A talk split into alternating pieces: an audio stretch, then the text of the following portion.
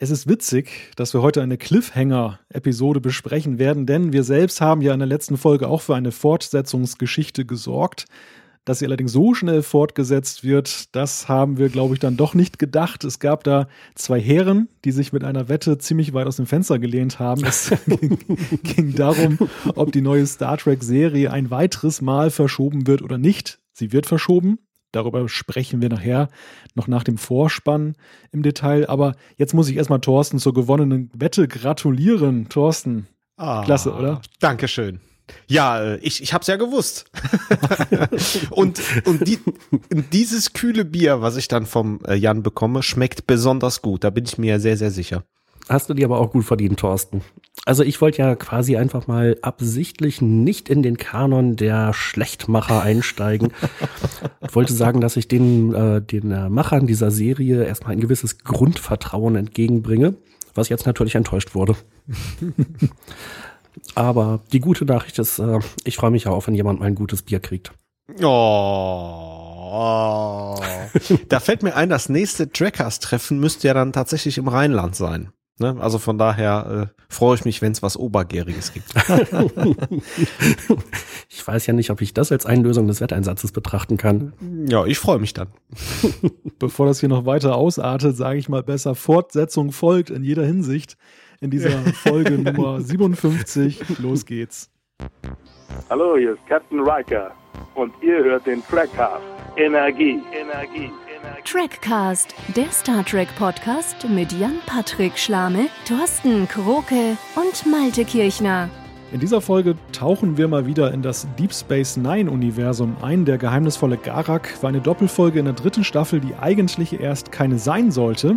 Sie steht mit dafür, wie Deep Space Nine als Serie erzählt wurde. Und wir haben hier neben interessanten Charakterentwicklungen ein Effektspektakel, das wir so vorher noch nicht gesehen haben. Ganz stilecht im Sinne von Garak sei jetzt aber hier nicht zu viel verraten.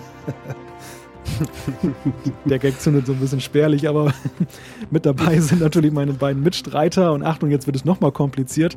Sie sind für den Trackcast das, was das Quantenstasisfeld für ein kardassianisches Verhör ist. Oh! Nicht schlecht. Herzlich willkommen Jan-Patrick Schlamm in Hannover. Hallo allerseits. Und Thorsten Kroke in Köln. Einen wunderschönen guten Abend. Und ich begrüße an dieser Stelle natürlich wie immer auch Malte Kirchner aus Wilhelmshaven. Denn der ist für den Trackcast das, was die Tarnvorrichtung für die Romulaner ist.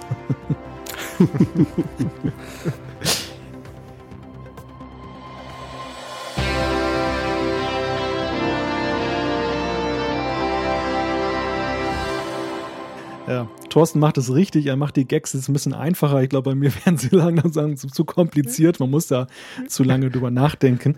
Ähm, Fangen wir mal an einer einfachen und frohen Botschaft an in dieser Folge. Die neue Serie Star Trek Discovery, die wird jetzt gedreht. Ja, tatsächlich ist es mal losgegangen. Eine Sache, die nicht verschoben wurde und damit sind wir auch gleich bei der schlechten Nachricht. Wir müssen länger warten, bis wir sie zu Gesicht bekommen. Von Mai ist keine Rede mehr. Einen neuen Termin gibt es noch gar nicht, außer dass man sagt, 2017 wird es wohl soweit sein. Dafür haben wir aber einen ersten Teaser-Trailer gesehen der jetzt schon ein bisschen mehr zeigt als diese ersten kläglichen Sachen, die wir da sehen konnten in den letzten Monaten. Ja, Jan und Thorsten, bevor wir über die Verschiebung reden, habt ihr den Trailer gesehen und was denkt ihr darüber? Äh, ja, den Trailer habe ich gesehen und es ist ja erstmal ein Einblick mehr so in die Produktion.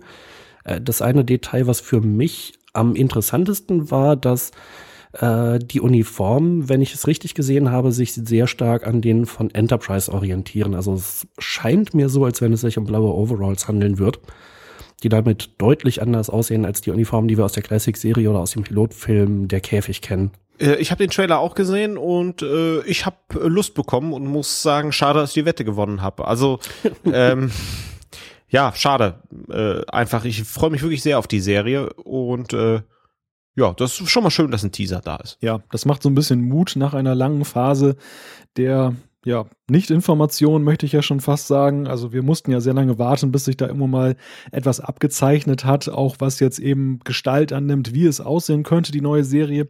Aber damit sind wir auch gleich bei der Frage eben mit der erneuten Verschiebung. Die Begründung dafür heißt so sinngemäß Gründlichkeit vor Eile. Das ist ja eigentlich eine dolle Sache, oder? Ja, also im Prinzip äh, gibt es ja keinen guten Grund, die Serie überhastet rauszubringen. Abgesehen davon natürlich, dass man die Investition, die ja wahrscheinlich schon seit längerer Zeit läuft, möglichst schnell wieder reinhaben will. Äh, aber da man das Ganze im Streaming veröffentlichen will, äh, ist man eben jetzt auch nicht an Verträge mit äh, Fernsehsendern gebunden, die halt sagen, wir wollen jetzt zu dieser Saison eine neue Serie an den Start bringen und wenn die nicht kommt, dann ähm, äh, ja, ist das schlecht oder machen wir vielleicht sogar eine Vertragsstrafe geltend. Ähm, eigentlich und grundsätzlich schließe ich mich da der Argumentation an. Wenn sie die Serie gut machen, dann kann ich auch mit dieser Verschiebung leben und könnte auch mit weiteren Verschiebungen leben, wenn denn das Ergebnis hinterher stimmt. Ja, ich glaube, das ist halt äh, irgendwie auch wie beim Projektmanagement. Ich muss halt gucken, dass ich in den Kosten bleib, in der Qualität bleib und in der Zeit bleib. Und jetzt ist halt dieses Zeitding, da haben sie sich schon mal einen Druckpunkt rausgenommen, also können sich auf Kosten und vor allen Dingen auf die Qualität konzentrieren. Also ich sehe das so zweigeteilt. Auf der einen Seite muss man ja sagen, zweifache Verschiebung einer Serie weckt ja erstmal nicht so ein Vertrauen in die ganze Sache. Das ist ja so unser Dauerthema, was wir hier besprochen haben, dass äh, die Informationspolitik und ähm, das ganze, die ganze Herleitung dieser Serie nicht so super glücklich gelaufen ist. Und das ist natürlich dann so ein bisschen wieder Wasser auf die Mühlen jener, die dann sagen, hm, das kann ja gar nichts werden. Auf der anderen Seite muss man sagen, wir haben ja auch eine Situation, das läuft heute einfach anders als damals im Fernsehen. Das, das Fernsehen war ja immer sehr stark darauf fokussiert, auf bestimmte Zeiten, wo Serien starten konnten und dementsprechend hat man sich da auch sehr selbst unter Druck gesetzt, weil man eben auch Werbezeiten verkauft hat und so. Und hier haben wir eine Serie, die jetzt ja eine, eine reine Streaming-Serie erstmal ist. Ich glaube, der Pilotfilm, der wird ja bei CBS auch ausgestrahlt. Der Rest läuft über All Access und ähm, ja, Primärvermarktung über Streaming und vielleicht hinterher mal im Fernsehen. Und man nutzt einfach die Möglichkeit, die man da hat. Also man zeigt einfach, man sagt einfach, ähm, ja, wenn die Serie nicht fertig ist, sie soll gut werden, dann starten wir halt später. Und ich denke, dass man sicherlich schon ein bisschen darauf guckt, dass man einen strategisch guten Zeitpunkt erwischt, dass man jetzt nicht mitten im Hochsommer startet, wenn alle Welt im Urlaub äh, ist und, und am Strand liegt oder sonst irgendwas macht. Aber ähm, man hat eben jetzt einfach die Möglichkeit zu sagen, ja, wenn es nicht Mai ist, ist es September und da geht die Welt dann nicht von unter. Insofern sehe ich das, wie gesagt, zweigeteilt, tendenziell eigentlich eher positiv, so wie ihr, dass ich auch denke, ja, dass wenn es der Serie dient und wenn wir dann im Herbst oder wann auch immer das der Fall sein wird, sagen, das ist eine coole Serie, dann war das Warten doch das wert, oder?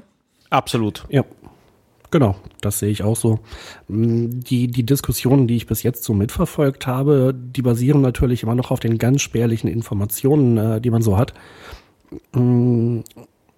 es gibt halt einfach irgendwie ganz äh, unterschiedliche ja, Herangehensweisen an die Erwartungshaltung an die Serie. Ich glaube, das eine, was man so herauskondensieren kann, ist, dass es einfach eine sehr hohe Erwartungshaltung gibt. Und das darf die Serie, denke ich, auch nicht enttäuschen. Aber ja, wie man da rangeht, ich habe einfach nur die Hoffnung, wenn man eben sagt, wir wollen eine neue Star Trek-Serie machen, dass man das nicht tut, um äh, Star Trek als Cash-Cow weiter auszuschlachten, sondern dass man das tut, weil man von Anfang an eine gute Idee hat, von der man überzeugt ist und ein Ziel, auf das man hinarbeitet. Dass sie also uns Fans etwas präsentieren, wo wir alle was von haben und wo wir alle auch etwas dran, äh, ja, dran herausziehen können. Damit haben wir eigentlich zur Serie schon fast alles gesagt. Allerdings gibt es noch eine Personalie, die jetzt auch dann zwischen den Trackcasts sozusagen herausgekommen ist. Denn auf der Seite der Darsteller haben wir jetzt einen neuen Namen. James Frayne soll Sarek spielen. Meinungen dazu? Äh, ich muss gestehen, ich habe dem noch nicht hinterher recherchiert und bisher sagte mir der Name erstmal nichts. Toll, Sarek spielt mit. Läuft. ja, ich habe ja beim letzten Trackcast festgestellt, dass ihr ein profundes Darstellerwissen habt, was meines weit übertrifft. Deshalb dachte ich jetzt, teste ich mal, lasse ich diesen Ballon mal steigen, ob euch der Name vielleicht etwas sagt. Und dann sagte ich, ach ja, selbstverständlich, der hat doch in der Folge sowieso von sowieso mitgespielt. Aber jetzt, wenn euch der schon nichts sagt, dann muss das ein absoluter No-Name sein, der Mann. Ich bin gespannt. Na, nee, das auch nicht. ähm, wie gesagt, ich habe ihm noch nicht hinterher recherchiert. Ähm, er sagte mir nur erstmal spontan noch nichts. Dann holen wir den Wetterballon mal wieder runter und schließen wir das Thema Neuigkeiten. Wobei ich habe noch einen Plug, den ich gerne unterbringen möchte in unsere kleine Sendung. Wir nennen ja auch mal gerne mal Podcasts, die ähm, ja, wir auch interessant finden, die potenziell interessant sind. Und an dieser Stelle mal wieder ein kleiner Hinweis in der Richtung. Borg ist nicht schwedisch. Ja, wer sollte das besser wissen als unsere Hörer? Aber es gibt auch noch einen Podcast, der so heißt. Und weil wir von den Kollegen eine freundliche Anfrage bekommen haben, ob wir bzw. einer von uns nicht mal vorbeischauen kann, die wir aus Zeitgründen aber leider ablehnen mussten, wollen wir zumindest in unserer Sendung mal darauf hinweisen, dass es dann noch einen feinen Podcast zum Thema Star Trek gibt und obendrein einen deutschsprachigen. Den Link gibt es dann in den Show Notes. Ich habe ja gerade noch ein bisschen meine Hausaufgaben nachgeholt. Also James Frayne hat offensichtlich eine Gastrolle in Orphan Black gespielt. Allerdings wohl erst später in der Serie, soweit bin ich noch nicht. Ich hätte übrigens heute, weil ich einen anderen Podcast gehabt, fast deren äh, Moderationsintro äh, verwendet. Ähm, vielleicht äh, schiebe ich das jetzt noch mal kurz ein und ich begrüße an dieser Stelle Malte Kirchner, den drittbesten Moderator vom Trackcast. ja, ich, ich sehe, äh, ja, wenn Jan und ich auf Platz eins sind, einer muss ja auf Platz drei. Ich sehe schon, das ist ein Rohrkrepierer. Ja. Ich bin froh, dass mein Intro-Scherz heute nicht der einzige ist, der gefloppt ist. Nee, nee, der war gut, aber ich äh, musste ein bisschen länger drüber nachdenken, dass das eine Anspielung auf unsere Folge ist. Äh, das äh, Grüße übrigens an Radio Nukular, 52. Episode ist draußen, äh, geht über Star Wars an dieser Stelle. Besten Dank. Ähm, ja, für eure Aufmerksamkeit. Das war ja eine Katastrophe. Gut, dass ich äh, das mit dem Odo gemacht habe. Äh, mit der Tarnvorrichtung gemacht habe. Bin ich ja mal gespannt, ob ich gleich auch noch so einen Rohrkrepierer abliefere. genau. Ja, kommen wir zu unserem Hauptthema. Der geheimnisvolle Garak ist heute die Folge, über die wir sprechen wollen. Im Englischen witzigerweise mit zwei verschiedenen Titeln. Der erste Teil heißt Improbable Cause und der zweite heißt The Die is Cast. Ist auch äh, ja, einzigartig, möchte ich fast sagen, bei einem Star Trek Zweiteiler, dass es zwei Titel gibt. Das kennt man ja eigentlich sonst nur von der Synchro, denn dort wird ja gerne mal. Nö. Ja? Äh, bei DS9 taucht das öfters auf. Haben wir auch nachher äh, in Purgatory's Shadow, Shadow und ähm, äh, im Licht des Infernos äh, in der fünften Staffel taucht das nochmal auf. Ja, so sagen wir lieber erstmalig und nicht einzigartig. Genau. Wobei natürlich die deutsche Synchronisation sowas dann auch schon wieder veranstaltet hat. Äh, ich glaube schon bei TNG am Anfang gab es doch äh, der Abgesandte, oh, äh, Quatsch, nicht der Abgesandte, äh, Mission Farpoint und der hm, hilft mir auf die Sprünge. Die beiden Folgen hießen jedenfalls unterschiedlich. Ja. Hat denn hier keiner einen Episodenführer geöffnet? Doch ich, ich suche schon hier. Das war's. Der Mächtige war die erste Folge und die zweite hieß Mission Farpoint. Aber im Original war es tatsächlich beides Encounter at Farpoint.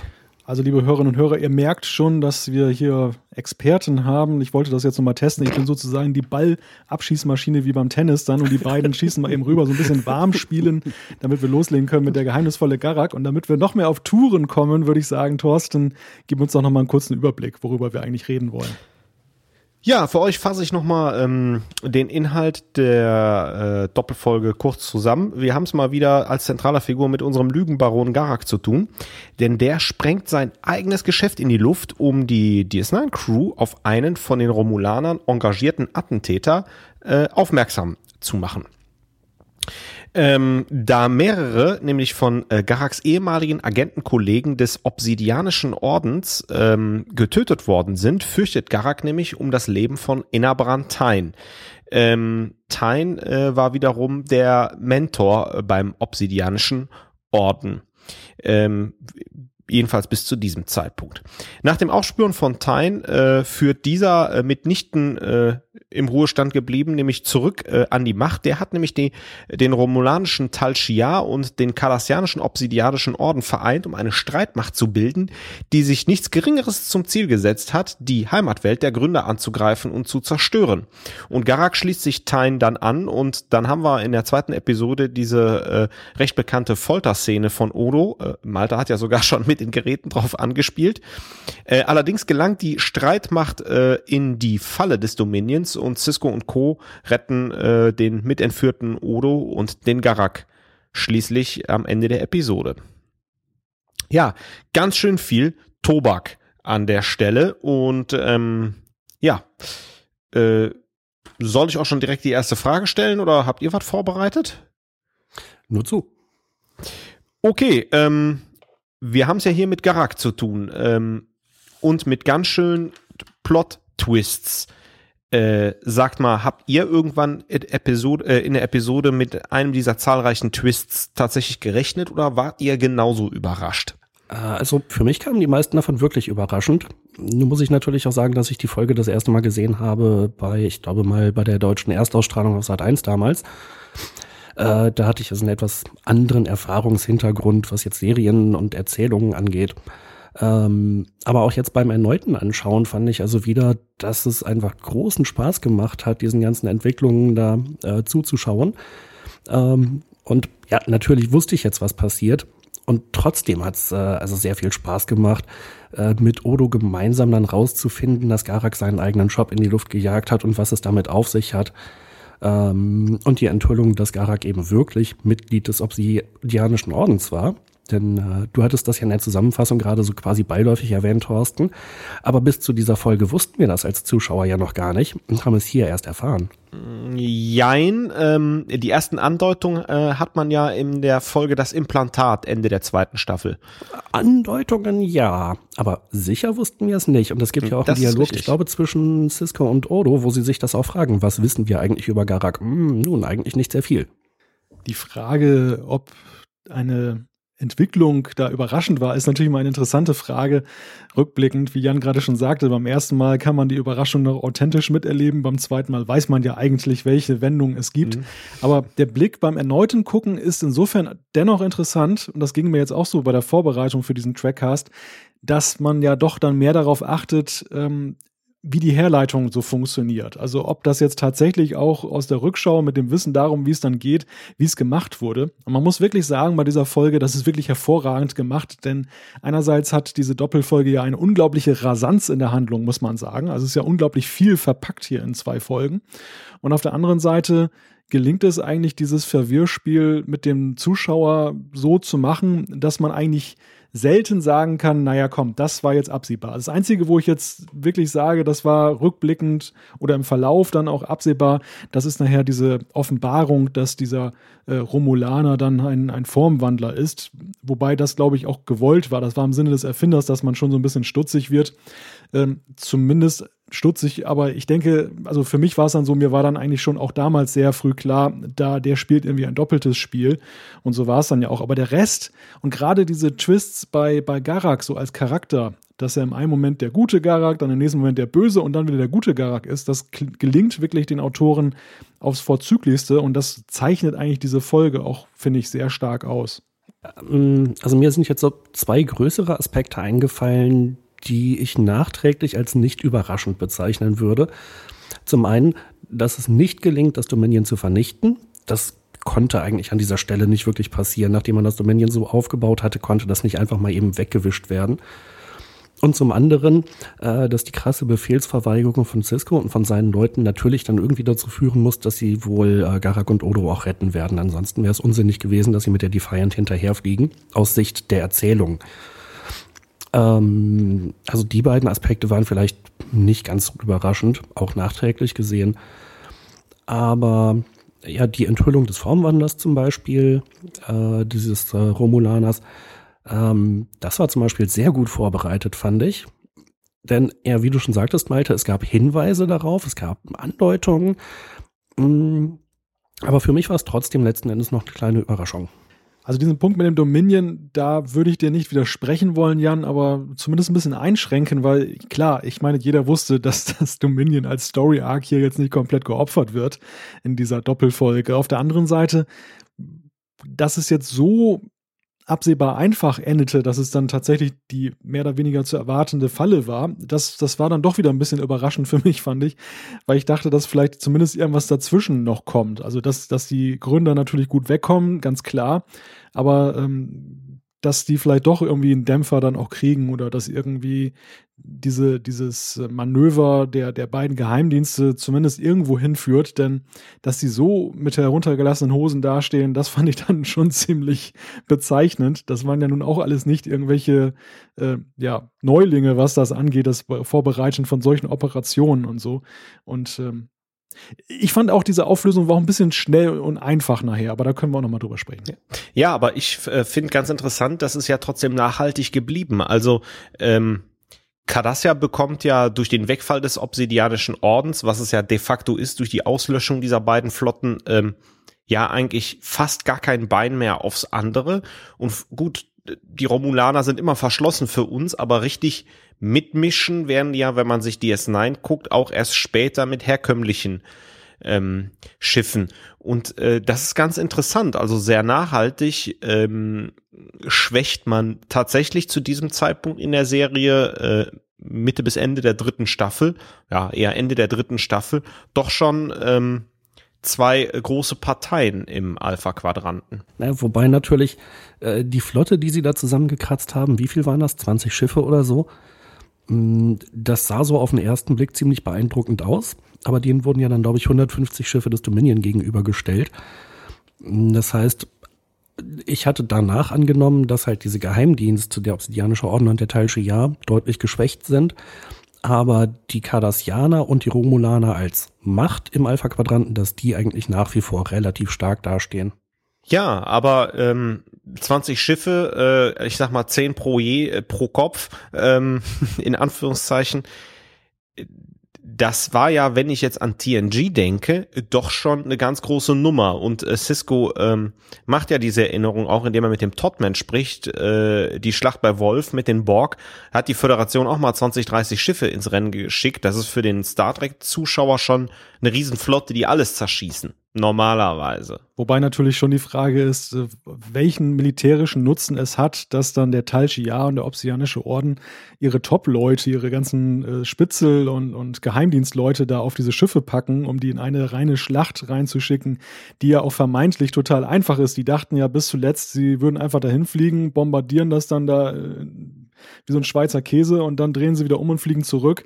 Das Risiko, dass sie dabei aber auf Schwierigkeiten stoßen, das äh, mussten sie ja von vornherein einpreisen und dass sie dann sozusagen kom komplett mit Mann und Maus da untergehen in dieser ganzen Geschichte, das wirkt nicht besonders professionell, muss ich sagen. Nun kann man natürlich einwenden, dass so eine geheime Kommandoaktion ja auch irgendwo auf Vertrauen ist und die mussten auch aufpassen, dass das Ganze nicht in ihren Heimatwelten dann da die Runde gemacht hat, obwohl es ja trotzdem passiert ist, wie wir wissen von diesem Einflüsterer von Odo.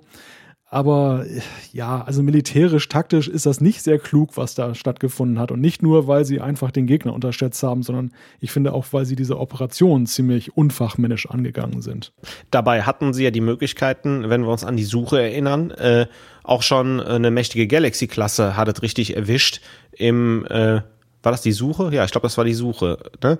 Ähm, und die haben ja alle Daten. Also müssen sie ja da auch schon mit immensen Widerstand und mit der Cleverness der Gründer äh, einfach rechnen.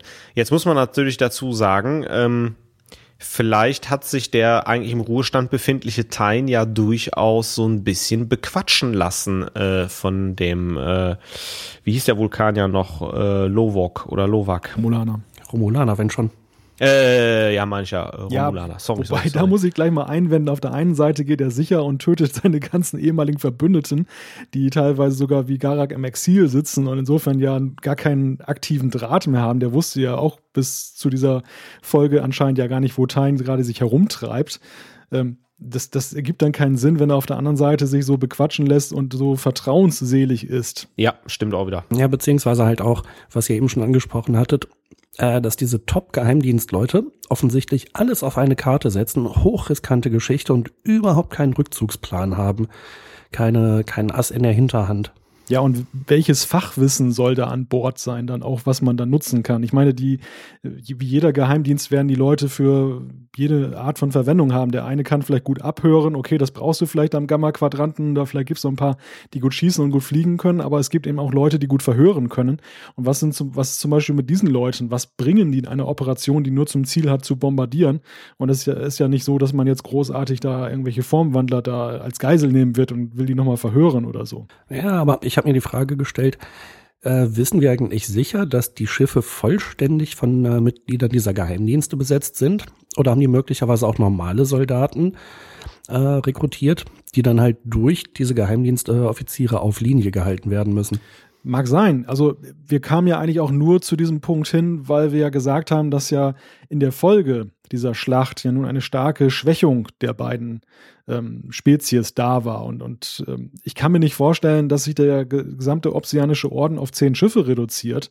Äh, da, da müssen die wirklich schon vollgepackt sein bis umhin mit den Leuten dann. Äh, andernfalls denke ich mal, gerade bei den Cardassianern und auch bei den Romulanern, das sind ja beides so Völker, die ja eigentlich sehr stark so diese polizeistaatliche Tendenz haben. Also ich denke mal, Militär und Geheimdienste, äh, da ist das halbe Volk irgendwie involviert in irgendeiner Art und Weise. Und dass dann es heißt, nach dieser einen Geschichte sind die so geschwächt, dass sie jetzt erstmal Wunden lecken müssen und in einen desolaten Zustand verfallen äh, wirft für mich schon die Frage auf, was, ob die jetzt tatsächlich nicht so groß waren oder ob die alle mitgeflogen sind, dicht bepackt bis oben hin mit allen Leuten. Jeder wollte dabei sein, wenn sie gewinnen. Keine Ahnung. Also irgendwie ist das so ein bisschen, bisschen merkwürdig. Das stimmt. Ich glaube auch vielleicht so ein bisschen die These an der Stelle.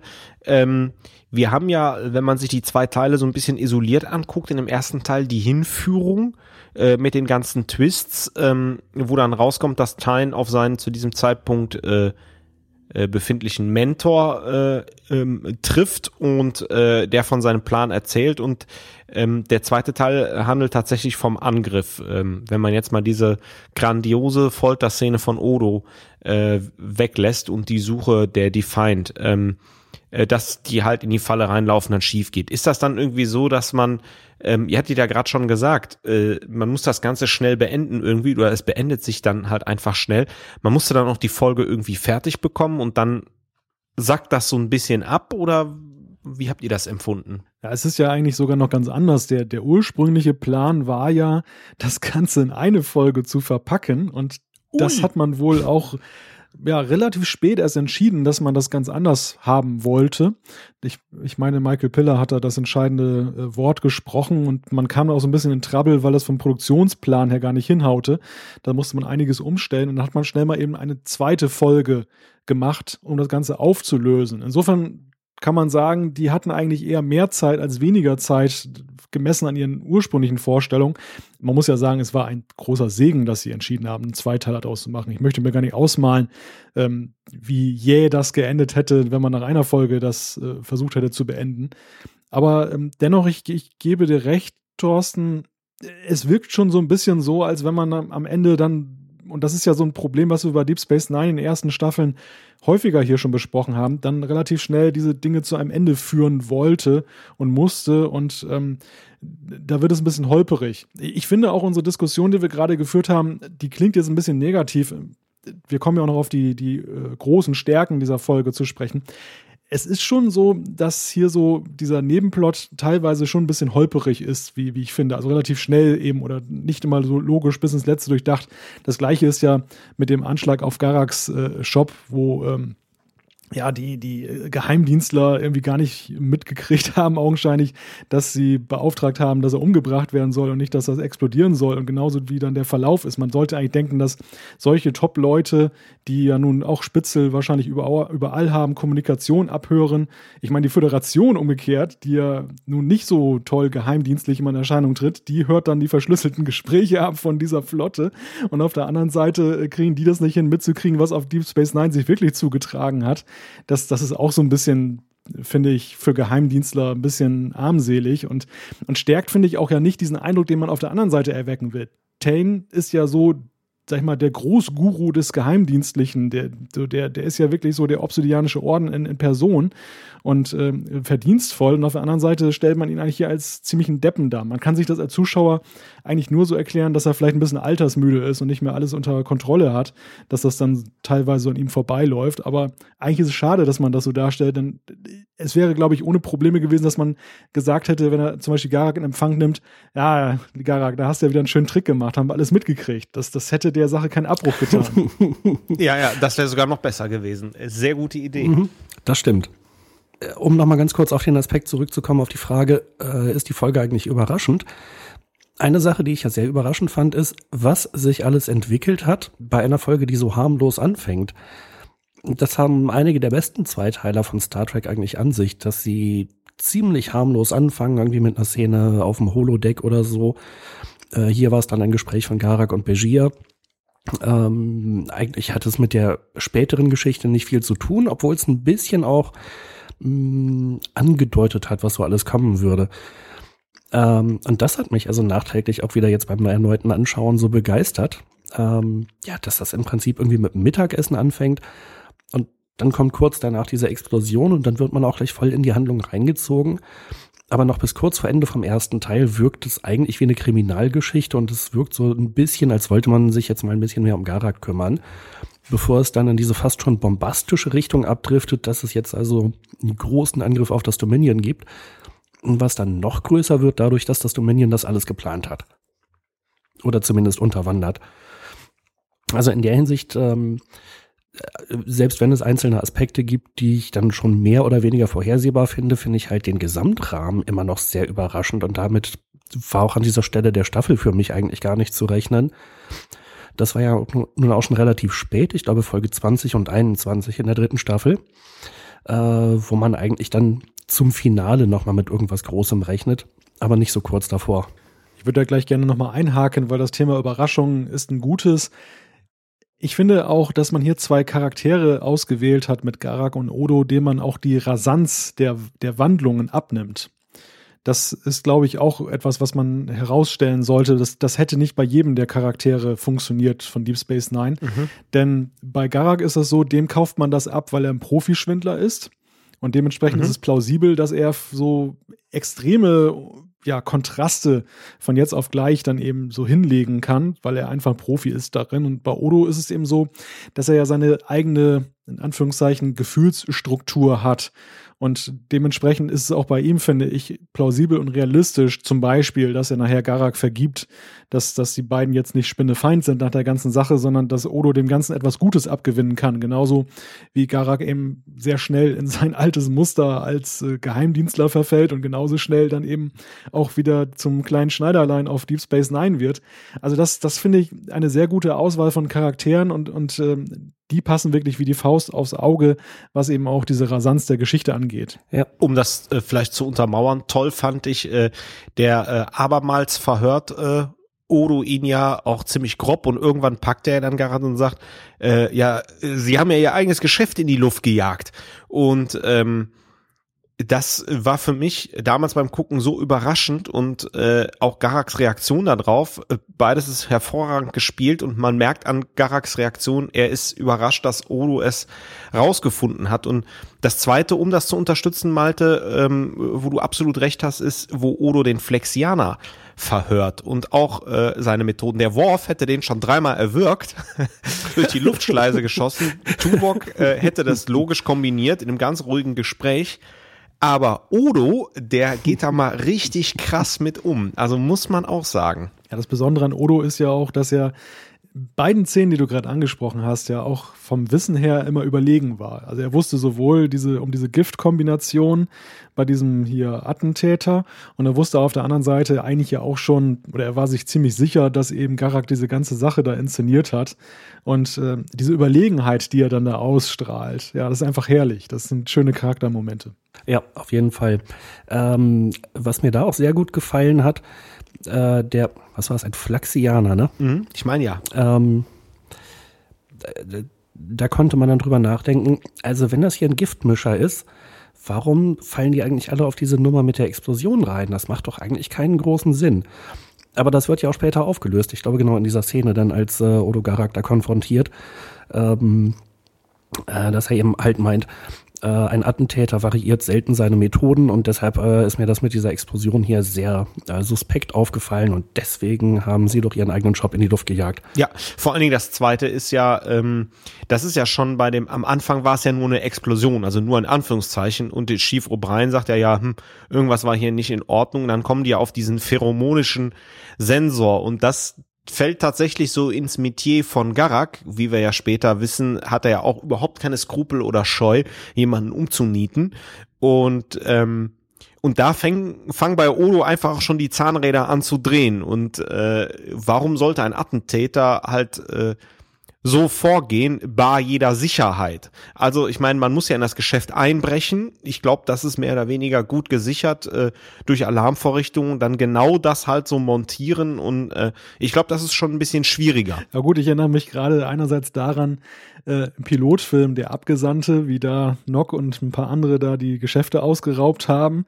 Und ja, äh, okay. äh, eine Staffel okay, später ja. in dem Kreismehrteiler, da sind ja auch, ist ja auch allerlei Schindluder auf der Station getrieben worden, ohne dass das jemand gemerkt hat mit den Graffitis. Da gab es ja augenscheinlich auch keine Überwachungskameras. Insofern auf Deep Space Nine ist einiges möglich, was auf dem Galaxy Class Raumschiff wohl nicht möglich wäre. Äh, ja, du hast recht, stimmt. Ja, aber wer weiß natürlich, was, äh, was ein Schneider alles so an Sicherheitsvorrichtungen in seinem Shop installiert hat, in seinem Geschäft. Nadeln. also ich glaube, die Sicherheitsvorkehrungen bei Quark, der in dieser Episode nicht dabei ist übrigens, leider, ähm, sind ein bisschen höher. Das könnte gut sein. Gab doch mal in irgendeiner Folge auch da zu sehen, wie er das Schloss da irgendwie zugemacht hat, oder? Quark? Uh, gute Frage, das weiß ich gerade nicht. Es war auf jeden Fall, seine Bar ist extrem gut gesichert. Ähm, einen Aspekt, den fand ich ja auch ganz witzig, äh, als Malte eben meinte, man mag sich gar nicht vorstellen, wie diese Folge ausgesehen hätte, wenn es nur eine gewesen wäre. Und zwar, die Folge hätte dann im Prinzip mit dem Witz geendet, den äh, Garak gegenüber Begier gemacht hat, kurz vor dem Verlassen von DS9. Die eigentliche Auflösung äh, sollte nämlich sein, auf die Frage, warum lässt Tain jetzt eigentlich Odo und Garak wieder gehen? Naja, Garak hat halt irgendwie so einen isolinearen Stab und darauf sind irgendwelche Geheimnisse gespeichert und wenn er nicht innerhalb einer bestimmten Zeit zurückkehrt, dann werden, wird das alles veröffentlicht. Hm. Das brauchte man natürlich jetzt als Ende nicht mehr, nachdem man einen Zweiteiler draus gemacht hat mit fulminanter Action und so weiter und einer, einer Rettung durch die Defiant. Und dadurch kam dann also dieser Witz zustande, dass Be Begier dann fragt, ähm, ja, Garak, gibt's irgendwas, was ich für Sie tun kann? Hm, Doktor, wenn ich in 78 Stunden nicht zurück bin, gehen Sie in mein Quartier, öffnen Sie ein verstecktes Panel und äh, nehmen Sie einen isolinearen Stab heraus und essen ihn. Hm. Soll das ein Witz sein? Aber ja. ja, wobei, also die Vorstellung halt geil ist, dass der den essen soll, nicht vernichten. Ja. Also da hatte ich, habe ich so den, nachdem ich das jetzt gelesen habe, ich wusste das vorher auch nicht, ähm, habe ich mir nur so gedacht, die Autoren haben sich da wahrscheinlich scheckig gelacht. Ähm, so, ach Mensch, lasst uns die Szene mal drin behalten. Und das ist ja nur einer von ganz vielen Witzen, vor allem äh, in, der, in der ersten von den beiden Folgen, die für mich echt gut funktioniert haben. Also sie haben diese eigentlich ja recht ernste Geschichte mit einer Explosion und Mordanschlägen und äh, Geheimdienstverstrickungen und ähm, konspirative Treffen auf irgendwelchen Monden immer wieder mit total super Humor auch angeheilt, äh, äh, aufgewertet, ähm, der für mich wirklich gut funktioniert hat. Wahrheit ist, wenn einem die Fantasie ausgeht. so sinngemäß. ja. Ja, aber das ist auch ein schöner Übergang. Ähm, wenn wir bei Garak sind und der Handlung, ist seine Motivation plausibel hier? Ja, man kann sich das ja fragen. Warum ist er jetzt bereit, so viel für diesen Burschen vom Obsidianischen Orden zu investieren? Ja, Mentor hin, Mentor her. Das wird ja erst später wirklich aufgeklärt, wo man erfährt, dass offensichtlich Tain der Vater von Garak ist. Mhm. Und dann macht es plötzlich Sinn. Und das fand ich aber auch ganz gut, dass das in dieser Folge offen gelassen wurde und dass es hier erstmal so vielleicht ein bisschen übertrieben wirkt. Aber nicht umsonst ist die deutsche Übersetzung ja tatsächlich mal sehr gut gewählt. Es ist ja der geheimnisvolle Garak. Ja, also ich würde sagen, auch ohne dieses besondere Wissen ist es eigentlich ein guter Zeitpunkt gewesen, diese, diese Handlung zu machen. Denn ähm, wir, wir sehen ja hier Garak in so einer Doppelrolle. Also ich glaube, am Anfang der Serie, als er jetzt noch nicht mit Begier befreundet war und so integriert war in diese Station, da wäre er, glaube ich, sofort bereit gewesen, alles dafür zu tun, ähm, wieder zurückzukehren in seine, seine alte Rolle, die ihm ja sozusagen weggenommen wurde, dadurch, dass er ins Exil geschickt wurde. Und ähm, hier ist so der erste Reflex auch, dass er das macht und ähm, wir sehen dann ja gerade in dieser Verhörgeschichte mit Odo, wie er dann ja eingeholt wird von den letzten drei Jahren, wo er dann ja schon eben Freundschaften gebildet hat. Die Leute sind ihm ans Herz gewachsen und er ist eigentlich nicht mehr der ruchlose, skrupellose äh, Geheimagent, und ähm, diese, diesen inneren Zwiespalt, finde ich, den, den hat man eigentlich hier sehr schön thematisiert in der Folge. Man kann natürlich sagen, vielleicht auch ein bisschen rasant teilweise, aber im Großen und Ganzen eigentlich ein, eine wunderbare Charakterwendung und ähm, auch, finde ich, so ein Punkt, den man irgendwo setzt hier in der Serie, einer, einer Entwicklung, die wir in den letzten Jahren gesehen haben. Ich, ich möchte die, äh, die Aussagen von euch sogar noch ein bisschen äh, verstärken mit einer Hypothese ich glaube, ähm, wenn man auch Garaks Vergangenheit äh, da hinzuzieht, ist diese Folterszene in der zweiten, im zweiten Teil der Episode, äh, wo er ja wirklich leidet. Er sagt ja, oh, du erzählen Sie mir was, erzählen Sie mir irgendwas. Hauptsache, Sie erzählen mir was. Ähm, hat damit zu tun, Garak hat trotz all seiner äh, Eigenarten und ähm, Eigenheiten äh, doch irgendwie ein sehr e ein sehr ethisches äh, Verständnis und hat eine Art von Gewissen, egal wie chaotisch und fies der Typ ist. Aber das könnte auch vielleicht der Fall gewesen sein, dass er ähm, naja, letztlich äh, ähm, verbannt wurde, dass er vielleicht einen Auftrag nicht richtig ausgeführt hat oder wie Tyne sagt, äh, er hätte ihn verraten.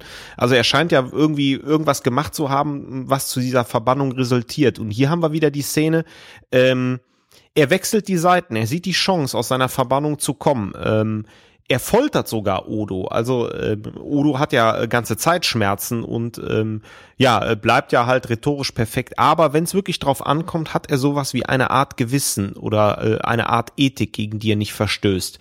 Und äh, man sieht das auch in schon in der Folge ähm, die Konspiration, wo er halt diese Kinder verteidigt vor Gul Dukat.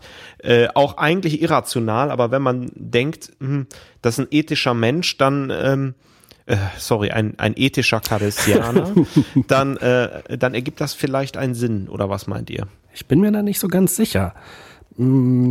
Also ich hatte den Eindruck, seine Ethik besteht im Prinzip darin, dass er Odo foltert, damit es sonst keiner macht, weil er weiß, dass er Odo irgendwie auf diese Weise retten kann. Denn ähm, Odos Leben stand ja nun doch ziemlich auf der Kippe an der Stelle. Ja, das ist richtig. Also das war eher so mein Eindruck dass er es gezwungenermaßen gemacht hat, um einerseits Tain zu beweisen, dass er vertrauenswürdig ist und dass er zurückkehren kann und um andererseits Odo gleichzeitig dabei zu retten.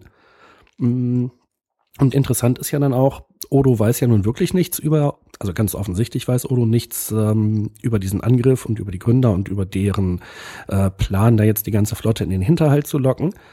Das Einzige, was Odo ihm erzählen kann, ist ja sein innigster, tiefster Wunsch, nämlich in die äh, große Verbindung zurückzukehren, was in dieser Folge noch gar keine Auswirkungen hat, was aber später wieder ganz wichtig äh, und groß aufgegriffen wird. Und äh, dass Garak dieses, diese Information aber niemandem weitergibt und das nicht in den offiziellen Bericht aufnimmt, wofür Odo sich dann am Ende auch wieder bei ihm bedankt. Mhm. Und damit stellt Garak vielleicht auch ein bisschen das Vertrauen wieder her, was er in der Zwischenzeit natürlich durch die, durch diese Folter äh, verspielt hat. Mhm. Sind übrigens zwei schöne Aspekte, die wichtig äh, für nachher sind, die du erwähnst, die hier so am Rande vorkommen. Zum einen ähm, Odos äh, absoluter Wunsch, sobald er im Gamma-Quadranten ist, wieder in die große Verbindung einzutreten und dass er es ja auch äh, spürt. Also er sagt das ja, ich spüre es.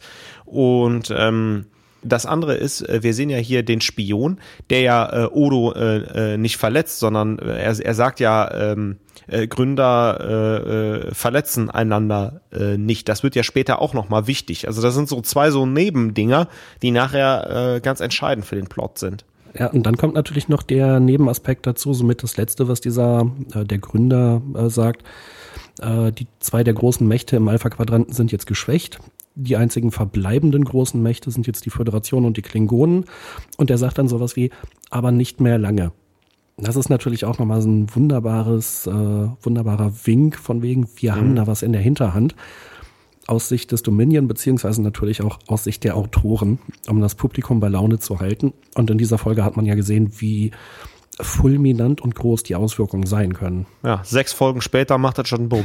genau, wir müssen nicht lange warten darauf was ja die beiden Charaktere, finde ich, noch verbindet. Und das ist vielleicht auch ein, ein Grund, warum, warum Odo ähm, Garak dann so ein bisschen schneller vergibt, ist, dass ja auch Odo ein sehr pflichtbewusster Charakter ist. Also er, er sieht, glaube ich, auch einfach, dass, dass Garak das ein Stück weit eben auch macht, weil er seiner Pflicht bewusst ist, die er eben dann in seiner Funktion hat. Und Odo, das wissen wir ja auch aus der Serie, ist ja auch jemand, der auch unter der Cardassianer-Herrschaft seinerzeit dann eben ja schon dann in einer Funktion dann teilweise unterwegs war. In, insofern, ähm, das eint die beiden, glaube ich, auch, dass sie dann eben das nicht allzu persönlich nehmen, sondern eben sagen, naja gut, der, der hat eben das ausgeübt. Vielleicht hat Odo auch genau diesen Twist gesehen, dass es ihm mit Garak in Anführungszeichen immer noch besser ergangen ist, als wenn irgendein x-beliebiger Verhörer da emotionslos mit ihm da umgegangen wäre. Und ähm, dass das vielleicht dann auch so ein bisschen dann dazu führt, dass die beiden jetzt nicht komplett entrückt sind am Ende. Ja. Mhm. Ja. Ich schiele hier gerade noch so ein bisschen auf meine Notizen. Ja, wir können ja mal das Thema ähm, Charakterisierung von Garak, ich glaube, wir sind ja da schon ganz gut eingegangen drauf. Was sind denn so eure Thesen? Ich habe ja gerade noch mal aufgegriffen die These, äh, warum er eigentlich verbannt ist. Ähm, was glaubt ihr denn? Weil wirklich gesagt wird's ja nicht, warum er verbannt ist. Ihm wird ja offensichtlich Verrat vorgeworfen, aber er selbst ist ja der Meinung, er hätte eigentlich gar keinen Verrat begangen. Es ist ein bisschen schade, dass meines Wissens das im Lauf der Serie nicht aufgelöst wird, was damit gemeint war. Ähm, insofern bleibt das jetzt wohl unserer Fantasie überlassen, also der Fantasie eines jeden Zuschauers, äh, wie wir das interpretieren. Zweiter Aspekt, den ich noch zu Garak sagen möchte, das war nur ein Randaspekt, der ist ja wirklich heiß drauf, Gul Dukat auszuschalten. das fand ich auch großartig, ja. Ja, äh, würdet ihr das tun an Garaks Stelle? Gul Dukat ausschalten? Ich weiß natürlich nicht, was die so für eine gemeinsame Vergangenheit haben und was da so in der Vergangenheit alles schiefgelaufen ist, aber ich fand es halt toll, dass es, äh, dass Ducat erwähnt wird, der ja nun auch eine ganz wichtige Rolle schon bis dahin immer wieder gespielt hat. Ja, okay. Ähm, kommen wir vielleicht noch zu dem B- oder Nebenplot. Ähm, die Sternflotte und äh, Security Chief Admiral Todman. Ähm, was sagt ihr denn zu, zu diesem Handlungsstrang? Ja, an der Stelle wird die Episode ein bisschen äh, unglaubwürdig. Ich finde, das waren eher so die schlechten Aspekte. Ne? Ähm, Todman selbst war einem erstmal sehr unsympathisch. Ähm, dann hat die Crew, die Besatzung, mal eben seine direkten Befehle missachtet. Also mehrfach direkt ausgesprochen. Mhm. Ähm, ja, für Odo für einen Sicherheitschef, der freiwillig ähm, mit dem Shuttle da irgendwo hingeflogen ist, um einen Kriminalfall zu lösen. Das fand ich schon ziemlich hart. Ähm, dann ergab sich daraus natürlich noch diese Sabotage, die Commander Eddington durchgeführt hat, äh, wiederum als äh, direkten Befehl von Admiral Todman. Und daraus folgte dann aber, naja gut, wir reparieren das eben und Eddington hat uns jetzt sein Wort gegeben, dass er das Schiff nicht nochmal ähm, äh, manipulieren wird und äh, dann darf er jetzt auf seinen Posten zurückkehren. Und ganz am Ende wurde dann so in einem Nebensatz gesagt, naja, ähm, Commander, ich werde Sie jetzt nicht bestrafen für diesen, äh, äh, für diese Befehlsmissachtung, aber wenn Sie das nochmal machen, dann können Sie mit einer harten Strafe rechnen oder mit einer Beförderung. Ja, das ist der also, dümmste was? Spruch, den ich je gehört habe. Ja, das war schon wirklich ziemlich schlecht. Ähm, und es war ja auch überhaupt nicht notwendig. Also da würde ich vielleicht eher Maltes These aufgreifen, dass sie fast zu viel Zeit hatten, nachdem es in einen Zweiteiler umgebaut wurde und den dann irgendwie mit so einer ganz bekloppten Nebenhandlung füllen mussten, die echt nicht notwendig war. Sie hatten vielleicht auch nicht einfach nicht den Mut, dann darauf zu vertrauen, dass das alleinige Porträtieren von zwei Charakteren dann ausreicht, um eine Doppelfolge dann zu füllen. Also da mussten auch die Sympathieträger äh, Cisco, Kira, O'Brien und Konsorten dann eben gezeigt werden. Und in der Tat, also für mich ist das hier auch eine ziemlich unglaubwürdige Vorstellung einerseits und auf der anderen Seite ähm, ja, die Sternenflotte präsentiert sich hier in einem ganz desolaten Zustand. Ne? Also auf der einen Seite traut man sich nicht über den Weg und schleust sogar noch jemanden ein, der dann da eines der wichtigsten Schiffe der Flotte dann eben lahmlegt und dann den, dem Feind preisgibt, nur um dann Cisco abzuhalten. Und auf der anderen Seite endet das nachher in so einer Augenzwinkernummer nach dem Motto, oh, wir wussten sowieso, dass wir es schaffen und jetzt, äh, nächstes Mal gibt es eine Beförderung. Also totaler Humbug in meinen Augen. Also entweder hätte man das so gemacht, dass die Sternenflotte insgesamt das ein bisschen lockerer sieht, dass also auch der mhm, Admiral mhm, gesagt genau. hätte, passen Sie auf, auf, wir machen eine geheime Kommandoaktion daraus, ich gebe Ihnen grünes Licht, sehen Sie zu, ähm, nehmen Sie nur die mit, die auch wirklich mitwollen und ähm, mhm. dann ist okay. Oder aber man hätte sagen müssen, nein, geht nicht, äh, lassen Sie es und dann hätte man auch wirklich irgendwelche ja, dienstrechtlichen Konsequenzen da jetzt irgendwie ziehen müssen. Sei es nur pro forma, dass dann eben Cisco irgendwie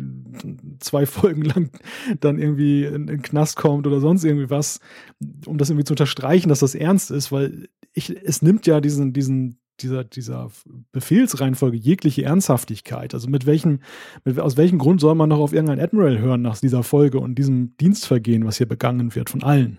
Ja, eben, also das ist ein richtig hartes Stück, was die da gemacht haben. Das ist Meuterei. Das bedeutet normalerweise Kriegsgericht. Und dass es eben so folgenlos bleibt und so beiseite gewischt wird, das ist vielleicht das Allerschlimmste daran.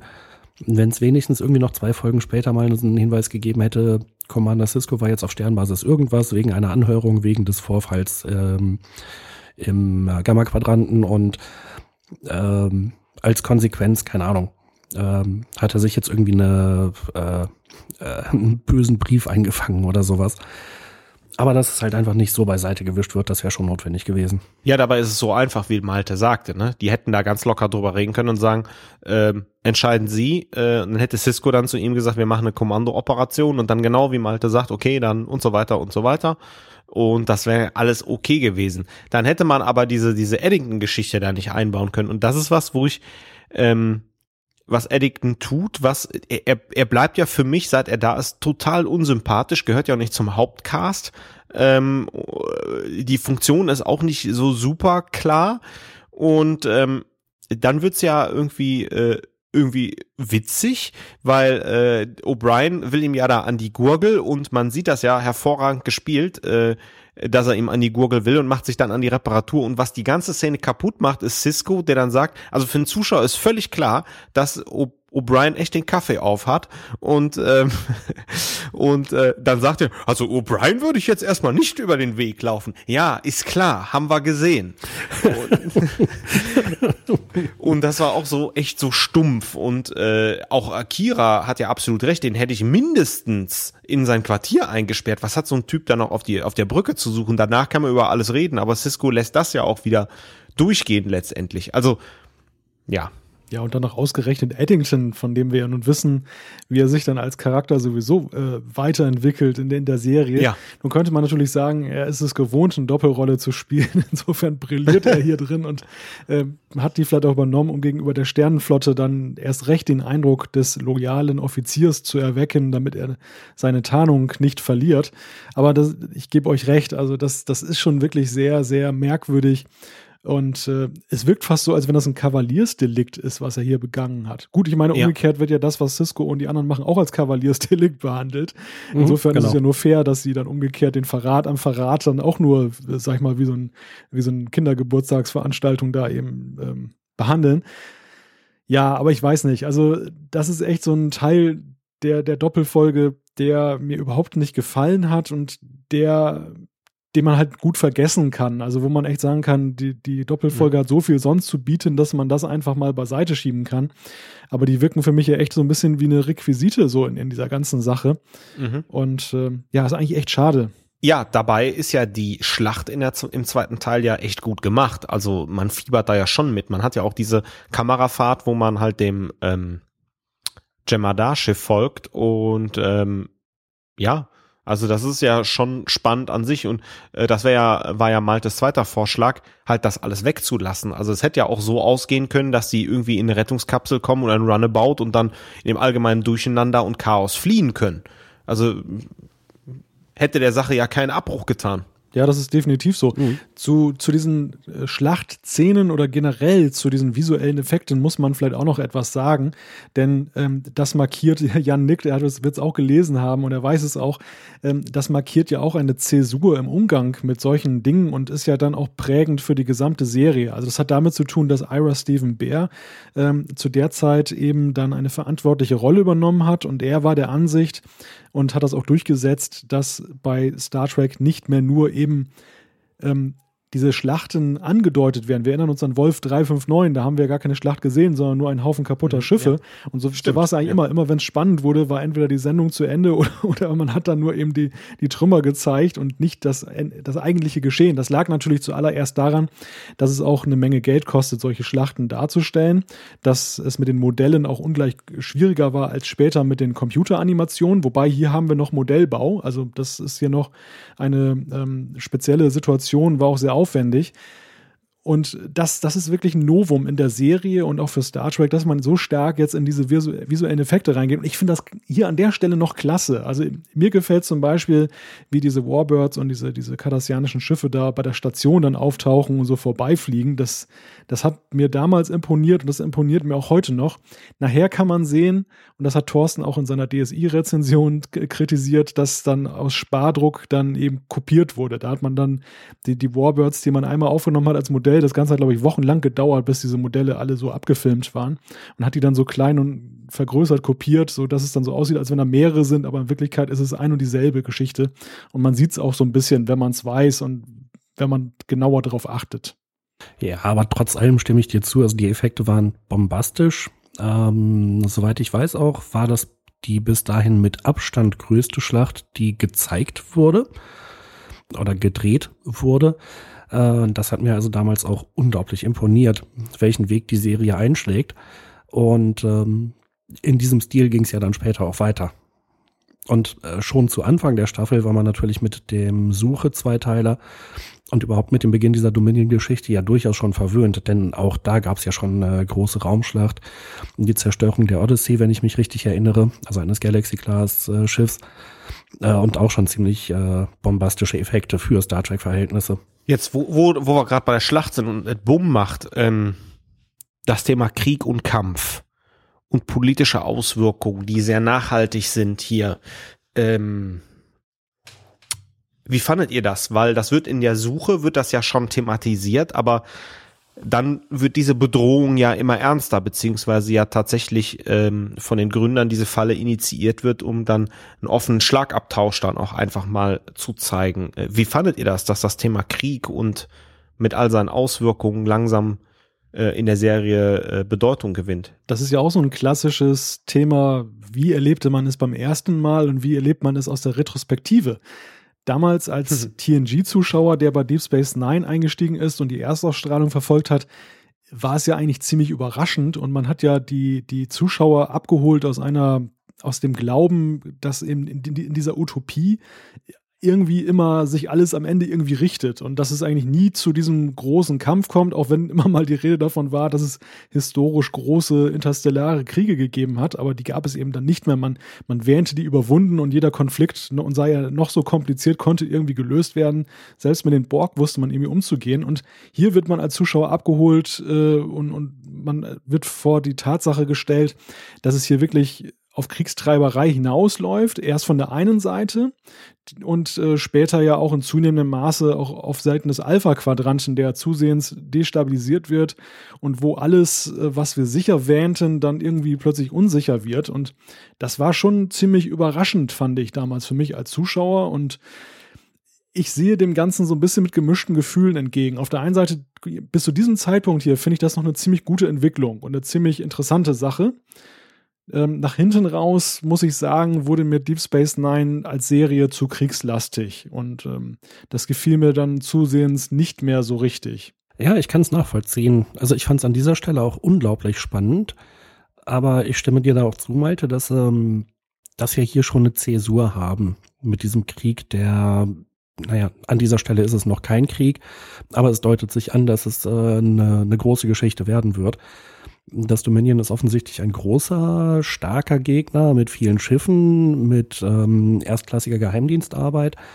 Die Formwandler können immer und überall sein. Auch das wird ja immer wieder thematisiert werden im Laufe dieser ganzen Geschichte. Mm.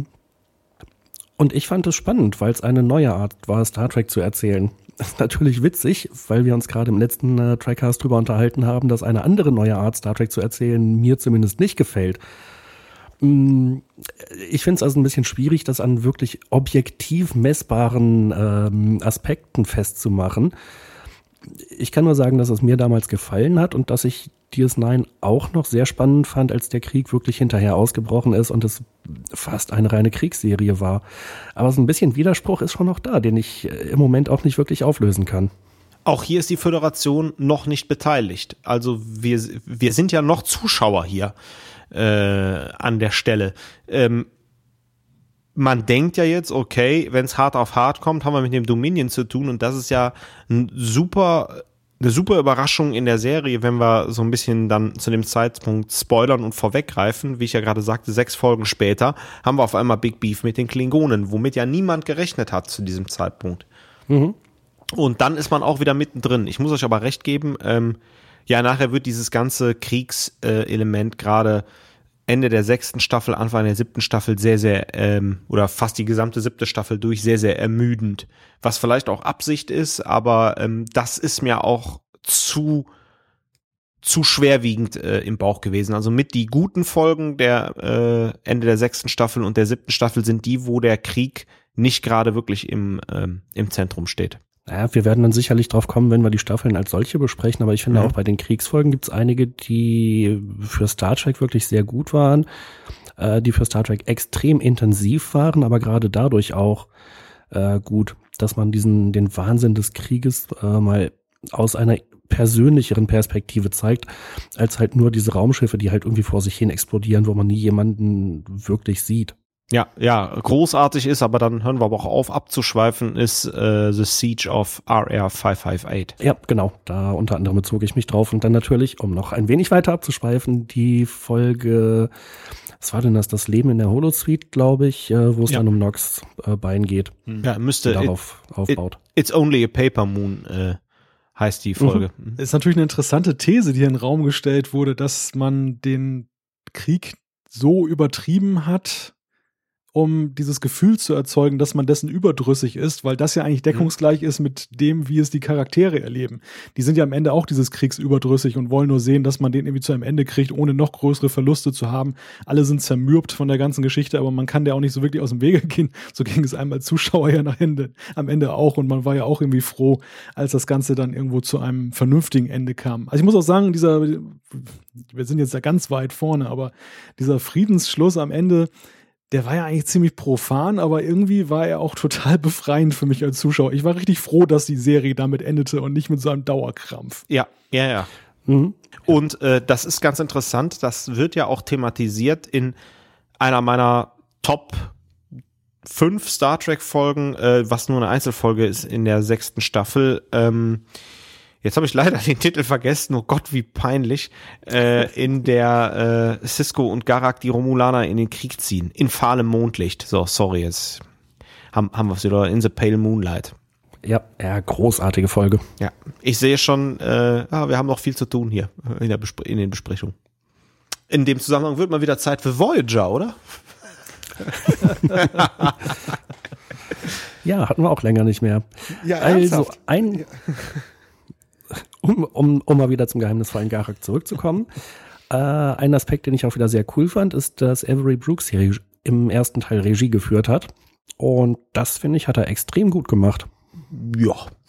Also, ich hatte da an der, an der Bildkomposition, generell an der Regieführung nichts auszusetzen und so ein paar Sachen, die haben einfach super funktioniert. Das kommt natürlich schon aus dem Drehbuch. Ähm, also beispielsweise unterhalten sie sich drüber, äh, dass irgendwie die Spuren zu den Romulanern führen und ähm, das Gespräch mit den Romulanern wird aber wahrscheinlich etwas schwierig werden. Schnitt, sie sprechen mit den Romulanern. Ja, wir haben den Täter getötet. Äh, oh, okay. Und äh, natürlich haben sie dann äh, irgendwie wieder ihre Lügen gesponnen, warum sie das jetzt gemacht haben.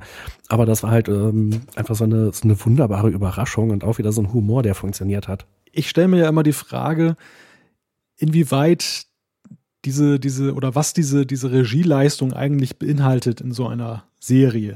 Also wir, wir gehen ja jetzt sehr stark aus vom Kinoregisseur, der ja nun in ganz hohem Maße auch für die visuelle Gestaltung und, und der ja viel mehr Freiheiten, glaube ich, auch hat in der Ausgestaltung dessen, was er als Drehbuch bekommt. Mich würde echt mal interessieren, äh, wie, wie weit das eigentlich geht jetzt bei so einem Serienbetrieb. Gerade noch so diese Art von Serie, die ja damals noch relativ schnell auch abgedreht wurde und einfacher als das heute zum Beispiel jetzt bei, bei aktuellen Streaming-Serien zum Teil der Fall ist, die ja nun auch schon eher so schon fast wie, wie Filme inszeniert werden.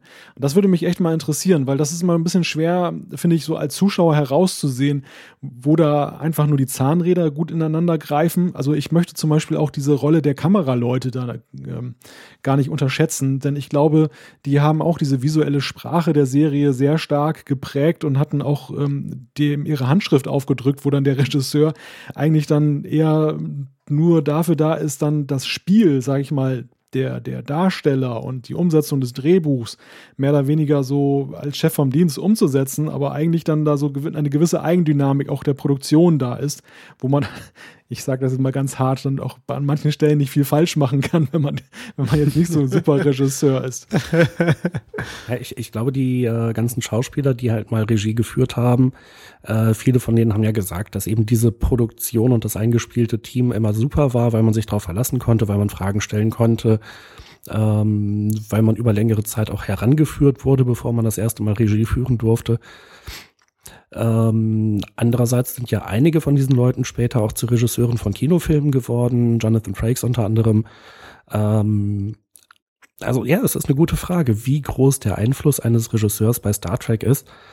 Mm, hier jedenfalls fand ich einfach die, die Komposition der Bilder, die gewählten Ausschnitte, die Länge der einzelnen Szenen, ähm, all das, wo ich eigentlich denke, das ist die Aufgabe eines Regisseurs, die Entscheidungen darüber zu treffen. Mm, das hat hier sehr gut funktioniert. Insofern war das meiner Meinung nach eine sehr routinierte Arbeit. Und ähm, also mindestens hat er mal nichts schlecht gemacht. Ja, da gebe ich dir recht. Also ich möchte auch jetzt nicht Avery Brooks in ein schlechtes Licht rücken. Ich glaube, dass er ja sowieso jemand ist, der, so habe ich ihn zumindest erlebt, bei seinen Auftritten auf Conventions ja jemand ist, der sehr bedacht wirkt, sehr, sehr, glaube ich, auch in besonderem Maße künstlerisch veranlagt. Also der, der nicht nur im Schauspiel, sondern auch in der Musik dann eben eine, ein Stil ausstrahlt, finde ich, ähm, den, den man jetzt nicht bei jedem Darsteller so hat.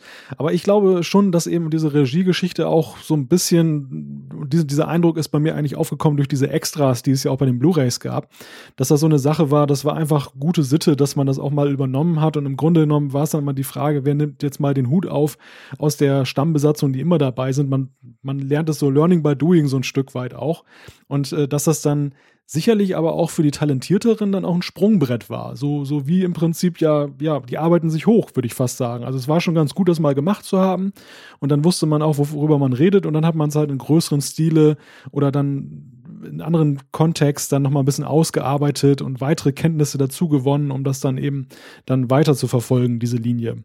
Aber ich will jetzt auch keinem Regisseur von Star Trek Unrecht tun. Äh, ich muss da an diese äh, Shatner-Dokumentation ähm, äh, mit diesen Captains denken, die ich auf Netflix gesehen habe. Und da hat ja ziemlich viel, äh, also die, diese Doku von Shatner hat ja ziemlich viel bei mir kaputt gemacht. Also dieser Brooks ist ja ein total schräger Vogel für mich. Also der, der Shatner ist ja, der stellt ja halt dann ein paar Fragen und der spielt dann nur in seinem Klavier und beantwortet entweder die Frage gar nicht oder sagt irgendeinen Nonsens.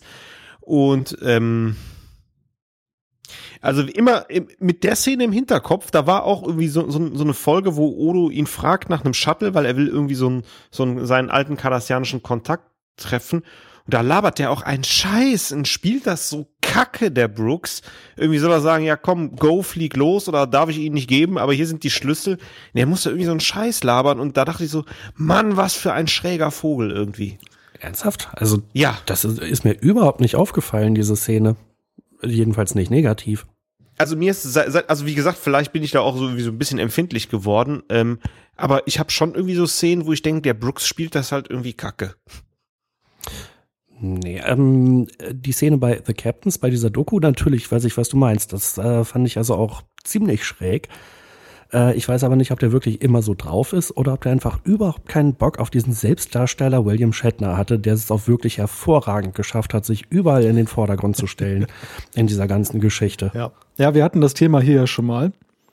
Ähm, und auch diesen etwas abgespaceden Auftritt von Brooks. Ähm, ich glaube, es gab auch die Arbeitsthese, dass er vielleicht das mit der Konversion zum Propheten vielleicht etwas zu sehr gelebt hat. er sitzt ja hier, glaube ich, auch in so einem weißen Anzug und so. Es ist dann schon sehr göttlich, was er da abliefert. ja, also aber die These, Jan, die du gerade geäußert hast, die, die, die, die kam mir auch so durch den Sinn, dass er vielleicht einfach den Shatner so ein bisschen da hops genommen hat und dass das aber ein bisschen so einen Boomerang-Effekt gab, dass er jetzt ein bisschen eher wie der Depp da aussah und Shatner kommt gut weg, weil Shatner hatte das letzte Wort, der hat es ja zusammengeschnitten oder hat zumindest genau. gesagt, wie man zusammenschneiden muss. Ja, und ich meine, Shatner hat sich ja noch bemüht, da auch mitzuspielen, ähm, hat sich da eigentlich ganz gut geschlagen. Also ich hätte einem Avery Brooks, so wie er sich da verhalten hat, irgendwie komplett, ich werde ihm hilflos aus ausgeliefert gewesen als äh, Interviewer.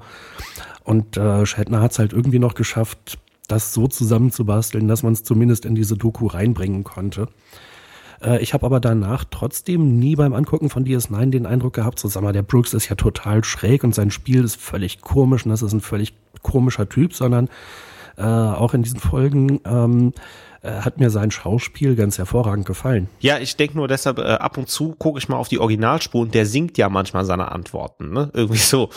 Äh, äh komm, komm, kommt's mir mal so hin. Ja, durchaus, aber ich finde, das äh, gehört ja auch zu der Figur. Also ich finde, Brooks ist eigentlich für mich persönlich der Darsteller in Star Trek, der so augenscheinlich am meisten eigentlich so in seiner Persönlichkeit gewachsen ist in den sieben Jahren, der, der oder sich entwickelt hat, also mhm. zu einem ganz anderen Darsteller auch in seinem Spiel. Wenn wir uns zurückerinnern, wie er so der Commander ist am Anfang, er, er wirkt ja fast ein bisschen ja, blass in der Rolle, wie ich finde. Also das, das ist so ein bisschen, mein, meine erste Befürchtung war damals, äh, TNG verwöhnt, oje oje, äh, mit so einem Commander an der Spitze, das kann ja nichts werden.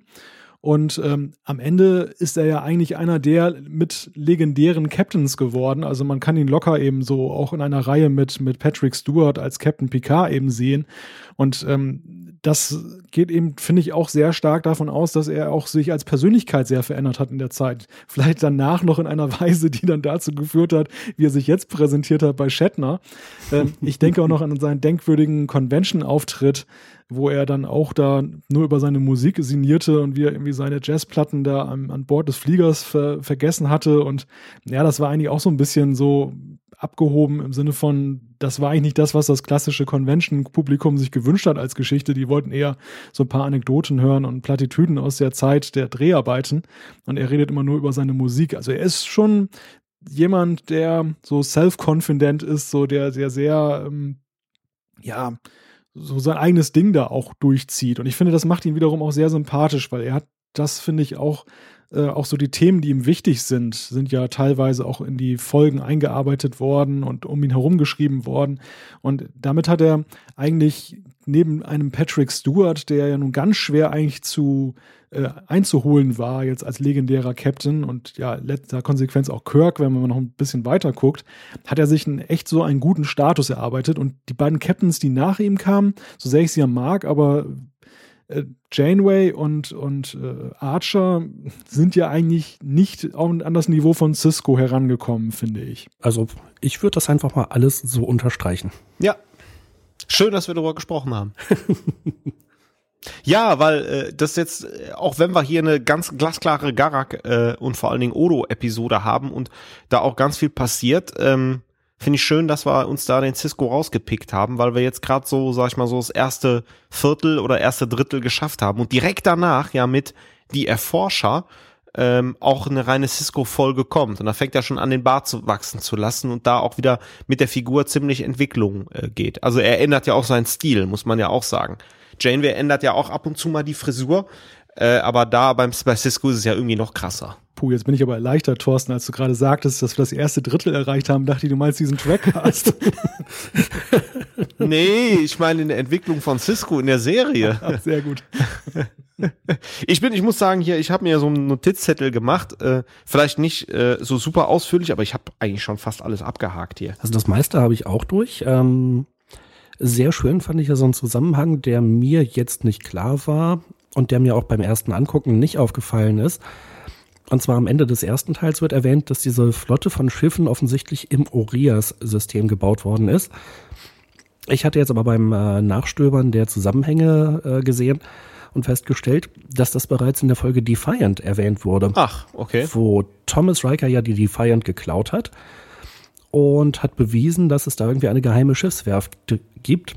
Und naja, jetzt, das äh, ist glaube ich elf Folgen später, sehen wir also, was mit den, äh, oder was das für Schiffe sind, die da gebaut worden sind. Und die Informationen hatten sie ja, glaube ich, der kardassianischen Führung übergeben, die er da gewonnen hat. Und dafür wurde dann die Todesstrafe abgeschafft oder, oder kam dann, glaube ich, nicht äh, zum Tragen. Und das hat jetzt also nicht so besonders lange gedauert, bis das wieder aufgegriffen wurde. Ja, super interessant, war mir gar nicht klar. Aber das ist das, äh, was halt die Stärke von DS9 ausmacht. So Sachen, äh, wie wir auch heute rausgearbeitet haben, ähm, einfach mal nennen und dann verweben. Also entweder hatten ihren Masterplan oder haben da äh, ziemlich gut immer drauf aufgesetzt. Ähm, ich glaube, die hatten auch schon an vielen Stellen einen Masterplan. Ja. Und auch so eine Sache, was ich definitiv nicht wusste und nicht äh, bemerkt hätte. Aber am Anfang der Folge, der Dialog zwischen Bergier und Garak, die unterhalten sich über das Shakespeare-Stück Julius Caesar. Da geht es darum, den Rubikon zu überschreiten. Jetzt ist in dieser Folge ja ein Shuttle verloren gegangen, mit dem Odo und äh, Garak da gefangen genommen wurden. Und das neue Shuttle, was dann ein paar Folgen später eingeweiht wird, das heißt Rubicon. da muss ich also gestehen, das ähm, äh, ist mir, ich weiß nicht, wie oft ich es gesehen habe, mindestens zweimal, ich glaube dreimal bisher diese äh, Staffel, äh, ist mir noch nie aufgefallen. Da fehlt mir vielleicht auch ein wenig der Shakespearean Hintergrund. Wir müssen ja auch irgendwann mal, mal die Abhandlung der bescheuerten Shuttle-Namen machen. Rubicom, Rubicom Yang Yang und natürlich die El-Bats, nicht zu vergessen aus dem TNG-Universum. Ja, wir können uns auch noch mal dann darüber unterhalten, dass ausgerechnet an den Außengrenzen der Föderation in den spannendsten und gefährlichsten Gebieten die kleinsten Raumschiffe immer unterwegs sind, was ja auch total unlogisch ist. Ja. Ja, und äh, wie lange dauert es jetzt, bis da irgendwie so eine Flotte zur Verstärkung ja, kommen konnte? Das war ja auch irgendwie ein Tag alleine. Ich reise mal eben zum äh, an die kardassianische Grenze und äh, reis mal eben zur Heimatwelt der Gründer. Gar kein Thema. Aber wenn es darum geht, dass echt die Kacke am Dampfen ist, ja, da mal zwei Galaxy-Klasses vorbei äh, schwenken zu lassen, ne? Nee, das dauert Wochen und Monate. Die stehen im Stau. Ja. Gibt doch noch das Tempolimit von Warp 5 oder wie war das noch? ja, genau. Und der Cisco brettert da schön im Gamma-Quadranten mit Maximum Warp oder Warp 8 äh, da durch. Der hält sich ja nicht an Befehle, wie wir seit dieser Folge wissen. Ja, stimmt. Und der sagt ja, komm, der Gamma-Quadrant kann ja gut kaputt gehen. Ich bin ja weit, äh, weit davon entfernt. Außengebiet. Ja, genau. Outer Rim, wie man bei Star Wars sagt. Eigentlich, eigentlich ist das natürlich die Outer Rim, diese Gegend, die Badlands. Ja, ist ja schon eine, Schei eine Scheißecke, ne? Bajor kaputt, die Badlands, so ein Wurmloch, Cardassianer vor der Haustür. Hm. Ähm, eine Frage, die ich mir gestellt hatte. Offensichtlich haben ja die Cardassianer irgendwie rausgefunden, dass man Odo foltern kann, indem man ihn daran hindert, äh, seine Form zu verändern. Das ist ja eine neue Information an dieser Stelle, dass man das mit irgendeinem Gerät herbeiführen kann.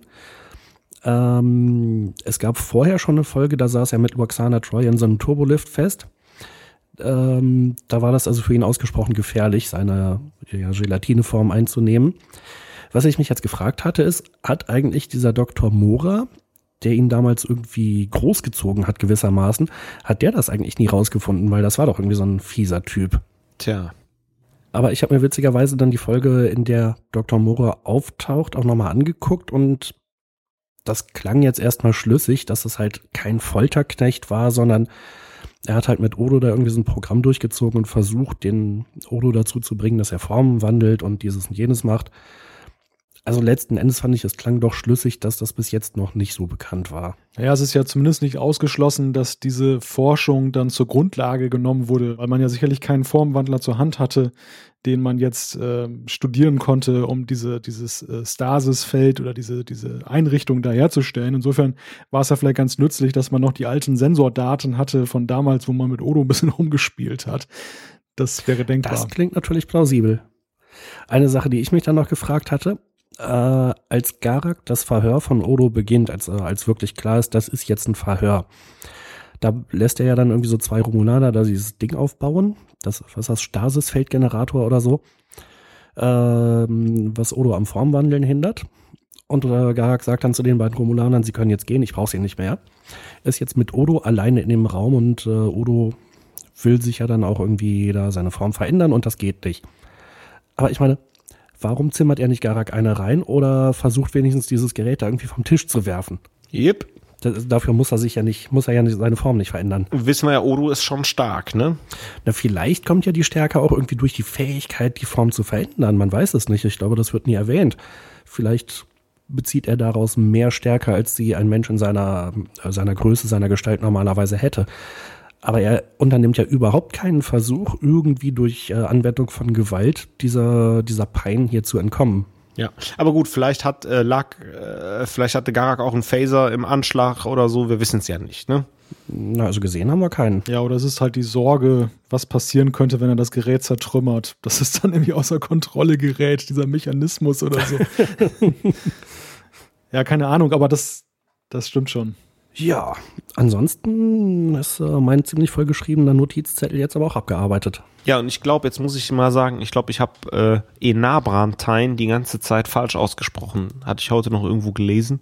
Ich glaube, in so einem Originaldrehbuch. Und dann haben sie oben irgendwie abgedruckt, wie man die Namen ausspricht. Enabran äh, sollte der heißen. Hm, das stimmt, aber mir ist gar nicht aufgefallen, dass äh, der falsch ausgesprochen wurde. Doch, doch, ich habe es ein, zwei Mal verkehrt gesagt, glaube ich. Na, egal. Ansonsten, äh, die Leute, die jetzt schon fleißig die Tasten getippt haben für die Zuschrift, den, die enttäusche ich jetzt, weil die können dann wieder in die Tonne treten. Ja, letztes Mal war mir auch irgendein Fehler aufgefallen, den ich schon selbst in einem Kommentar korrigiert hatte, aber später gab es dann trotzdem noch einen Hinweis, dass ich da was falsch gemacht habe. Ja, wie es macht, machst du es falsch. Das sind die Leute, die die Sendung auch nicht vollständig hören. Das Beste kommt ja zum Schluss bei uns.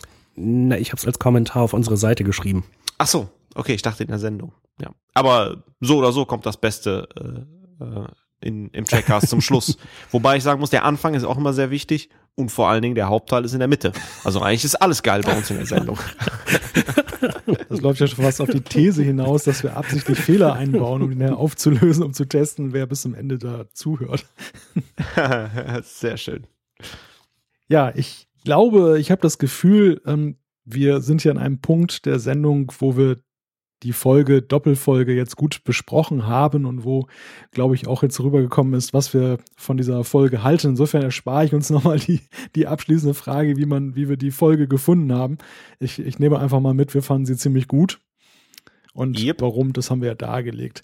Machen wir einen Punkt unter den Hauptteil und kommen wir zu unserer Feedback-Ecke. Dort darf ich heute mal mit einem kleinen Vorwort einleiten, denn wir haben ja in der letzten Folge über Star Trek Beyond gesprochen, den aktuellsten Star Trek Kinofilm und erwartungsgemäß haben wir dazu viele Einschätzungen von Hörern und Hörern bekommen für und gegen unsere Bewertung des Films und alles ist nachzulesen auf www.trackcast.de, sowohl pro wie contra. Wir danken euch auch sehr herzlich dafür, dass ihr euch auch so intensiv mit unserer Besprechung auseinandergesetzt habt.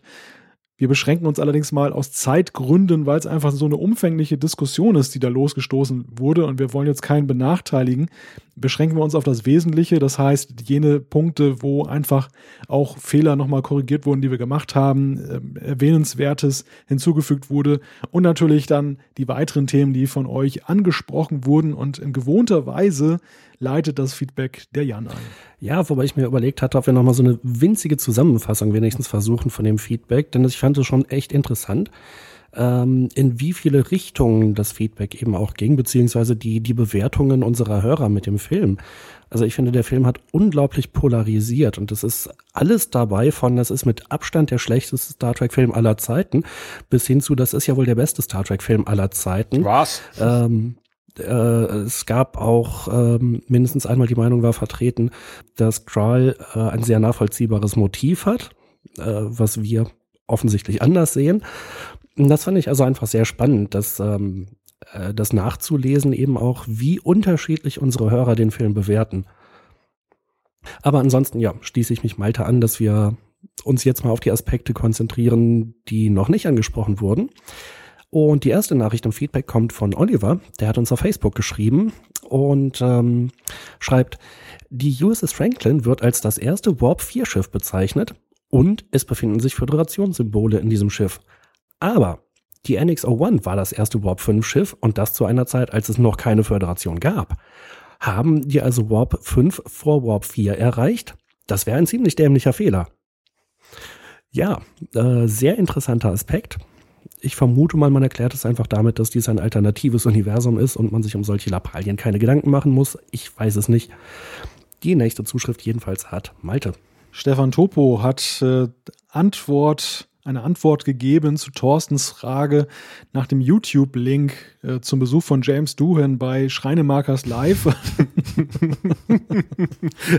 das, das, sorgt schon für Gelächter. Ich merke schon, jeder hat den Link hier mal angeklickt. Wir geben ihn auch über die ja. Show Notes natürlich gerne weiter. Und äh, er ergänzt allerdings noch, allerdings hat man, wie man sieht, das Studio entgegen der äh, Zusage nicht verlassen, obwohl er doch ziemlich respektlos behandelt wurde. Ich finde eigentlich, das ganze Thema ist ziemlich respektlos behandelt worden, weil wenn man sich das Intro schon anguckt, die Anmoderation, die, äh, das, das zeigt so ein bisschen so, wie dieser Zeitgeist war in den 90ern. Dass auf der einen Seite Star Trek unglaublich populär war und es war ein Thema, an dem nichts vorbeiführte, weil es einfach ein Quotenerfolg war und es gab nun alle möglichen Serien und Filme. Und auf der anderen Seite ähm, ist es eigentlich so irgendwie so ein bisschen vollhorstig dann da behandelt worden, eigentlich so in diesen Populärsendungen. Und äh, mhm. das ist eigentlich so eine schön, ein schönes Anknüpfen noch in unser Thema Star Trek und die Medien, was wir vor einiger Zeit hatten.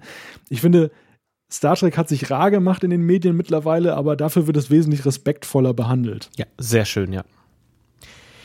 Ich mache mal weiter mit dem Mate-Schrank. Und zwar, ähm, er hat einen Fehler gefunden bei uns in der Besprechung. Ähm, Michael Giacchino war nicht der Komponist von Star Wars Episode 7. Die Musik komponierte John Williams, so wie bei allen anderen Episoden dieses Franchise.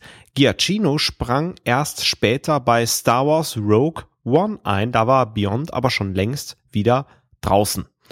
Äh, beziehungsweise längst wieder raus. Ja, äh, danke auf jeden Fall für den Hinweis. Jan hat, glaube ich, auch schon das Ganze kommentiert. Äh, in den Kommentaren äh, haben wir durcheinander gebracht. Ein bisschen. Genau, das äh, war auch ziemlich sicher mein Fehler, den ich da eingebaut hatte. Da, ähm, ja, bin ich durcheinander gekommen. Ja, du hast dich von mir wie immer ablenken lassen, deswegen normalerweise weißt du sowas. Dann mache ich noch gleich mal weiter mit dem nächsten Kommentar. Der kommt von Transporterfehlfunktion. Weltklasse Nick übrigens, das ist so geil. Auf jeden Fall. Ja. Mm, Transporterfehlfunktion schreibt. Ein Teil des Fandoms hat sich mit seiner Intellektualisierung von Star Trek in eine Ecke manövriert, aus der man nicht mehr herauskommt. Daher rührt die Ablehnung der neuen Filme zum Großteil. Wer sich hingegen nur unterhalten lassen will und in Star Trek nicht krampfhaft nach einem Leitfaden sucht, wie denn die Menschheit sich verbessern kann, der wird auch an den Filmen von J.J. Abrams seine Freude haben.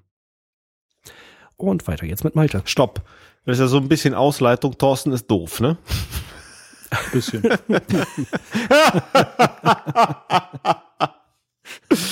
ah, aber ist interessant. Da hast du dich vielleicht selbst in eine Ecke manövriert. ja. Ja, es ist eine interessante Zuschrift, weil sie einerseits ein Stück weit die beleidigt, die Beyond gut finden und, und auf der anderen Seite aber auch die beleidigt, die es nicht gut finden. Und eine sehr verbindende Zuschrift im Sinne von, ihr seid alle blöd. Ja, so ein bisschen schon, klar. Also wir wollen das nicht vertiefen, sonst kommen wir gleich wieder in so eine Generaldebatte über die Entwicklung von Star Trek rein.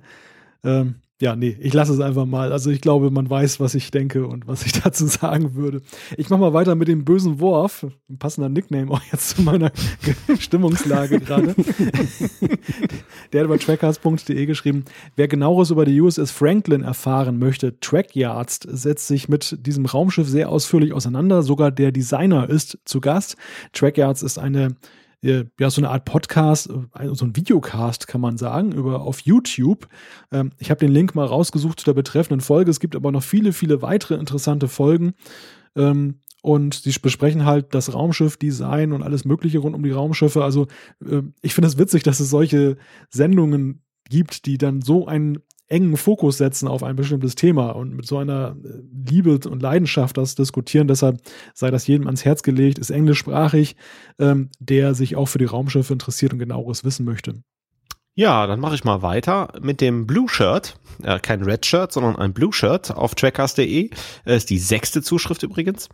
Ähm, er schreibt, wenn Zulu schwul ist, wie kann es dann sein, dass bei Star Trek 7 seine Tochter auf der Brücke der Enterprise B ihren Dienst verrichtet?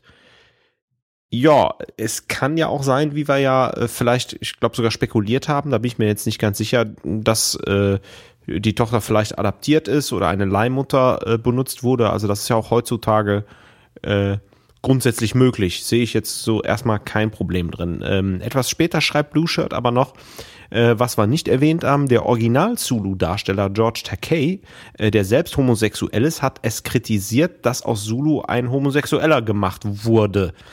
Ähm, alles in allem eine sehr oberflächliche Betrachtungsweise, die das von mir ansonsten sehr geschätzte Trackcast-Team da bezüglich des neuerdings homosexuellen Zulu vorgelegt hat.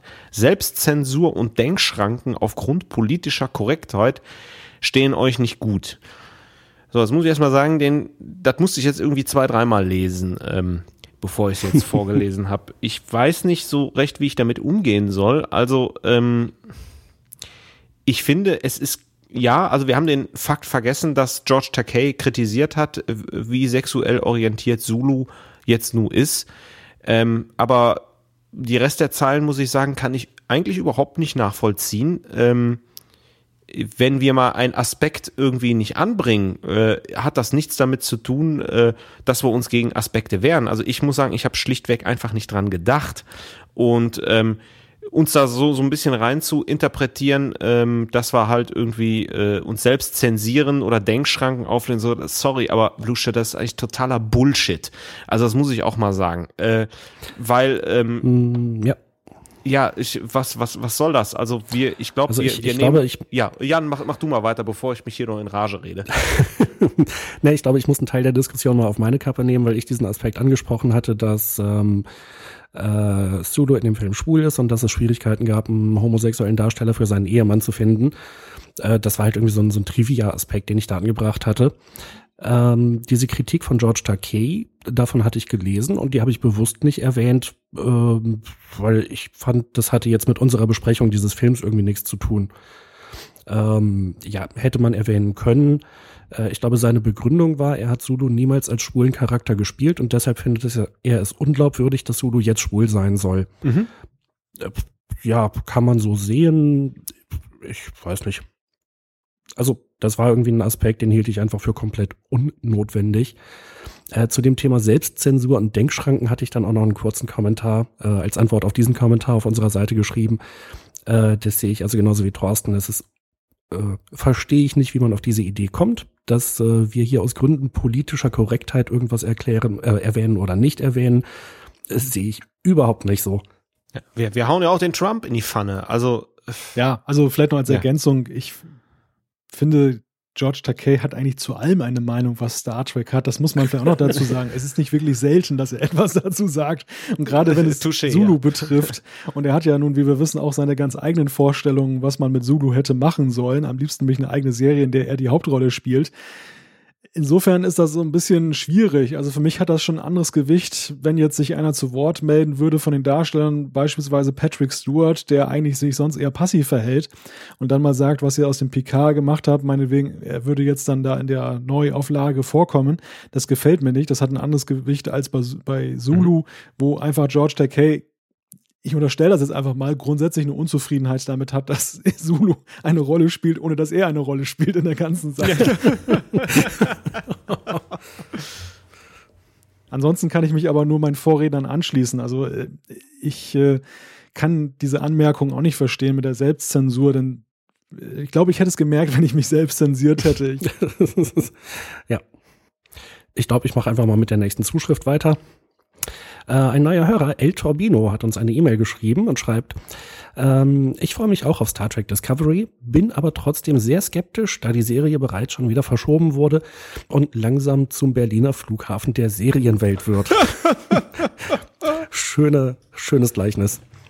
Meiner Meinung nach kann es äh, Fehler sein, eine zweite Serie zeitlich vor der Classic-Serie anzusiedeln, äh, anzusetzen, nachdem bereits äh, eine Serie daran gescheitert ist. Aber er stellt uns noch eine Frage, und zwar, ich würde gerne wissen, in welchem Zeitraum ihr eine neue Star Trek-Serie sehen wollt. Mm, Das ist ja auch wieder so eine Sache, die im, im Zuge der Diskussion dieser Serie natürlich diskutiert wird. Und ich zumindest kann ganz einfach sagen, irgendwann nach Voyager hätte mich gereizt. Das hätte von mir aus gerne relativ direkt daran anschließen können, meinetwegen mit den zehn Jahren Versatz, die wir in Echtzeit haben.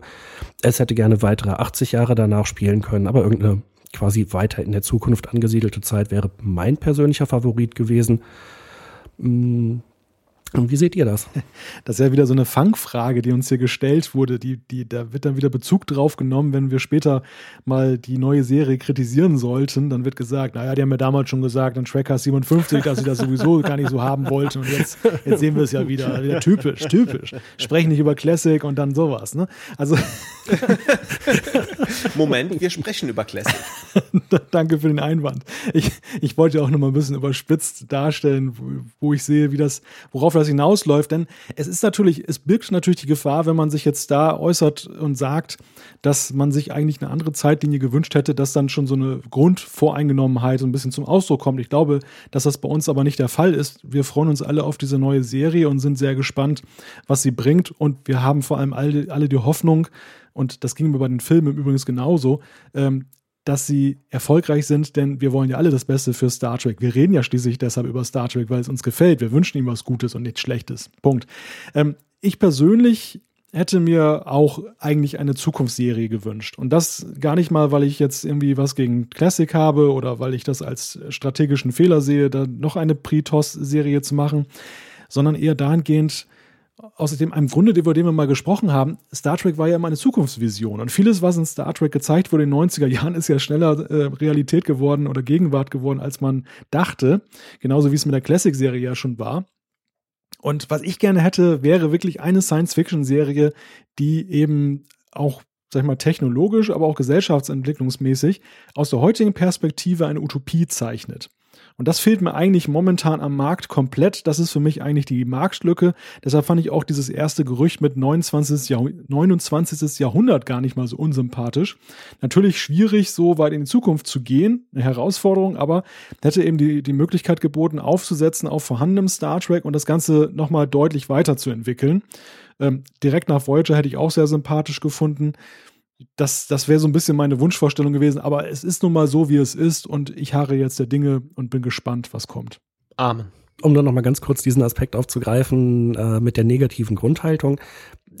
Ich glaube zumindest, dass ich keine habe. Ich versuche auch äh, keine aufzubauen. Das wäre halt einfach nur so meine Wunschvorstellung gewesen für den Zeitraum. Und ansonsten hoffe ich natürlich, dass es eine gute Serie wird und dass sie mich gut unterhält und ich Spaß dabei habe.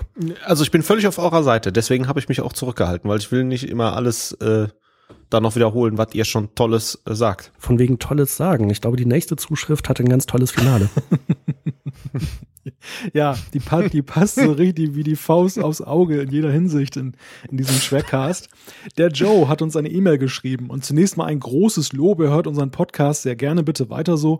Ähm, es ist mal wieder Zeit, finde ich, einfach mal stellvertretend für alle, die uns das schreiben, Danke zu sagen, denn das freut uns nach wie vor sehr, auch nach 57 Folgen, wenn wir Zuspruch bekommen, genauso eben aber auch, wenn wir berechtigte Kritik zu äh, ja, lesen, und wie ihr wisst, ähm, nehmen wir uns das auch zu Herzen und nicht alles, nicht alles schmettern wir ab, sondern wir, hin und wieder mündet das auch in eine Verbesserung dieses Trackcasts. Ähm, auf jeden Fall schreibt er, am meisten freue ich mich auf die weiteren Staffelbesprechungen von DS9. Tada! Wunsch wird wahr. Nein, aber ernsthaft, er schreibt weiter. Sehr gespannt bin ich auf die weiteren Filmbesprechungen, da ihr, vielleicht war es auch nur eine Einzelmeinung, mal habt durchblicken lassen, dass ihr First Contact nicht so gut fandet, den neunten Film aber schon. Zu sagen, Insurrection wäre besser als First Contact, ist in meinen Augen, als würde man sagen, Episode 1 von Star Wars sei besser als Empire Strikes Back. Ja, haben wir eben noch drei Stunden Zeit, dann packen wir die Filmbesprechung von Fast Contact gleich hinterher. Ansonsten würde ich sagen, kommt das zu gegebener Zeit. Ja, alles weitere in, in Trackcast 71 und 74. Oha. Jetzt haben wir aber selber das Kanon-Problem, wenn wir das nicht einhalten. Gell? Ja, ich habe das einfach mal aufgegriffen. Gar nicht mal, dass wir das jetzt schon erschöpfend beantworten, sondern dass wir einfach an dieser Stelle einfach mal sagen können, dass wir das Thema Filme natürlich nicht vergessen haben. Der letzte, die letzte Filmbesprechung ist ja noch gar nicht so lange her. Ja, eben. ja, und äh, das kommt also noch. Er stellt noch die Frage, wo wir gerade bei Fanprojekten sind. Habt ihr mal sinnlos im Weltraum geschaut? Junge. Oh, Worf. Ja. das ist nämlich das, was mir kleben geblieben ist, nämlich da, da liegt hier eine ganze Menge Stroh rum, diese absolut notgeile Dr. Pulaski. Und äh, das ist so grotesk, dass es schon wieder lustig ist. Äh, ich glaube, ich habe mich da mal durch eine, eine Folge durchgearbeitet, quält, was auch immer. Ich sag mal, das ist jetzt auch nicht unbedingt mein Star Trek. Wobei es ist schon charmant, wenn äh, in Versuchskaninchen Picard zu diesem Nausikaner sagt, probier mal, Junge. Und der sagt dann einfach nur, hm, schmeckt wie Himbeer.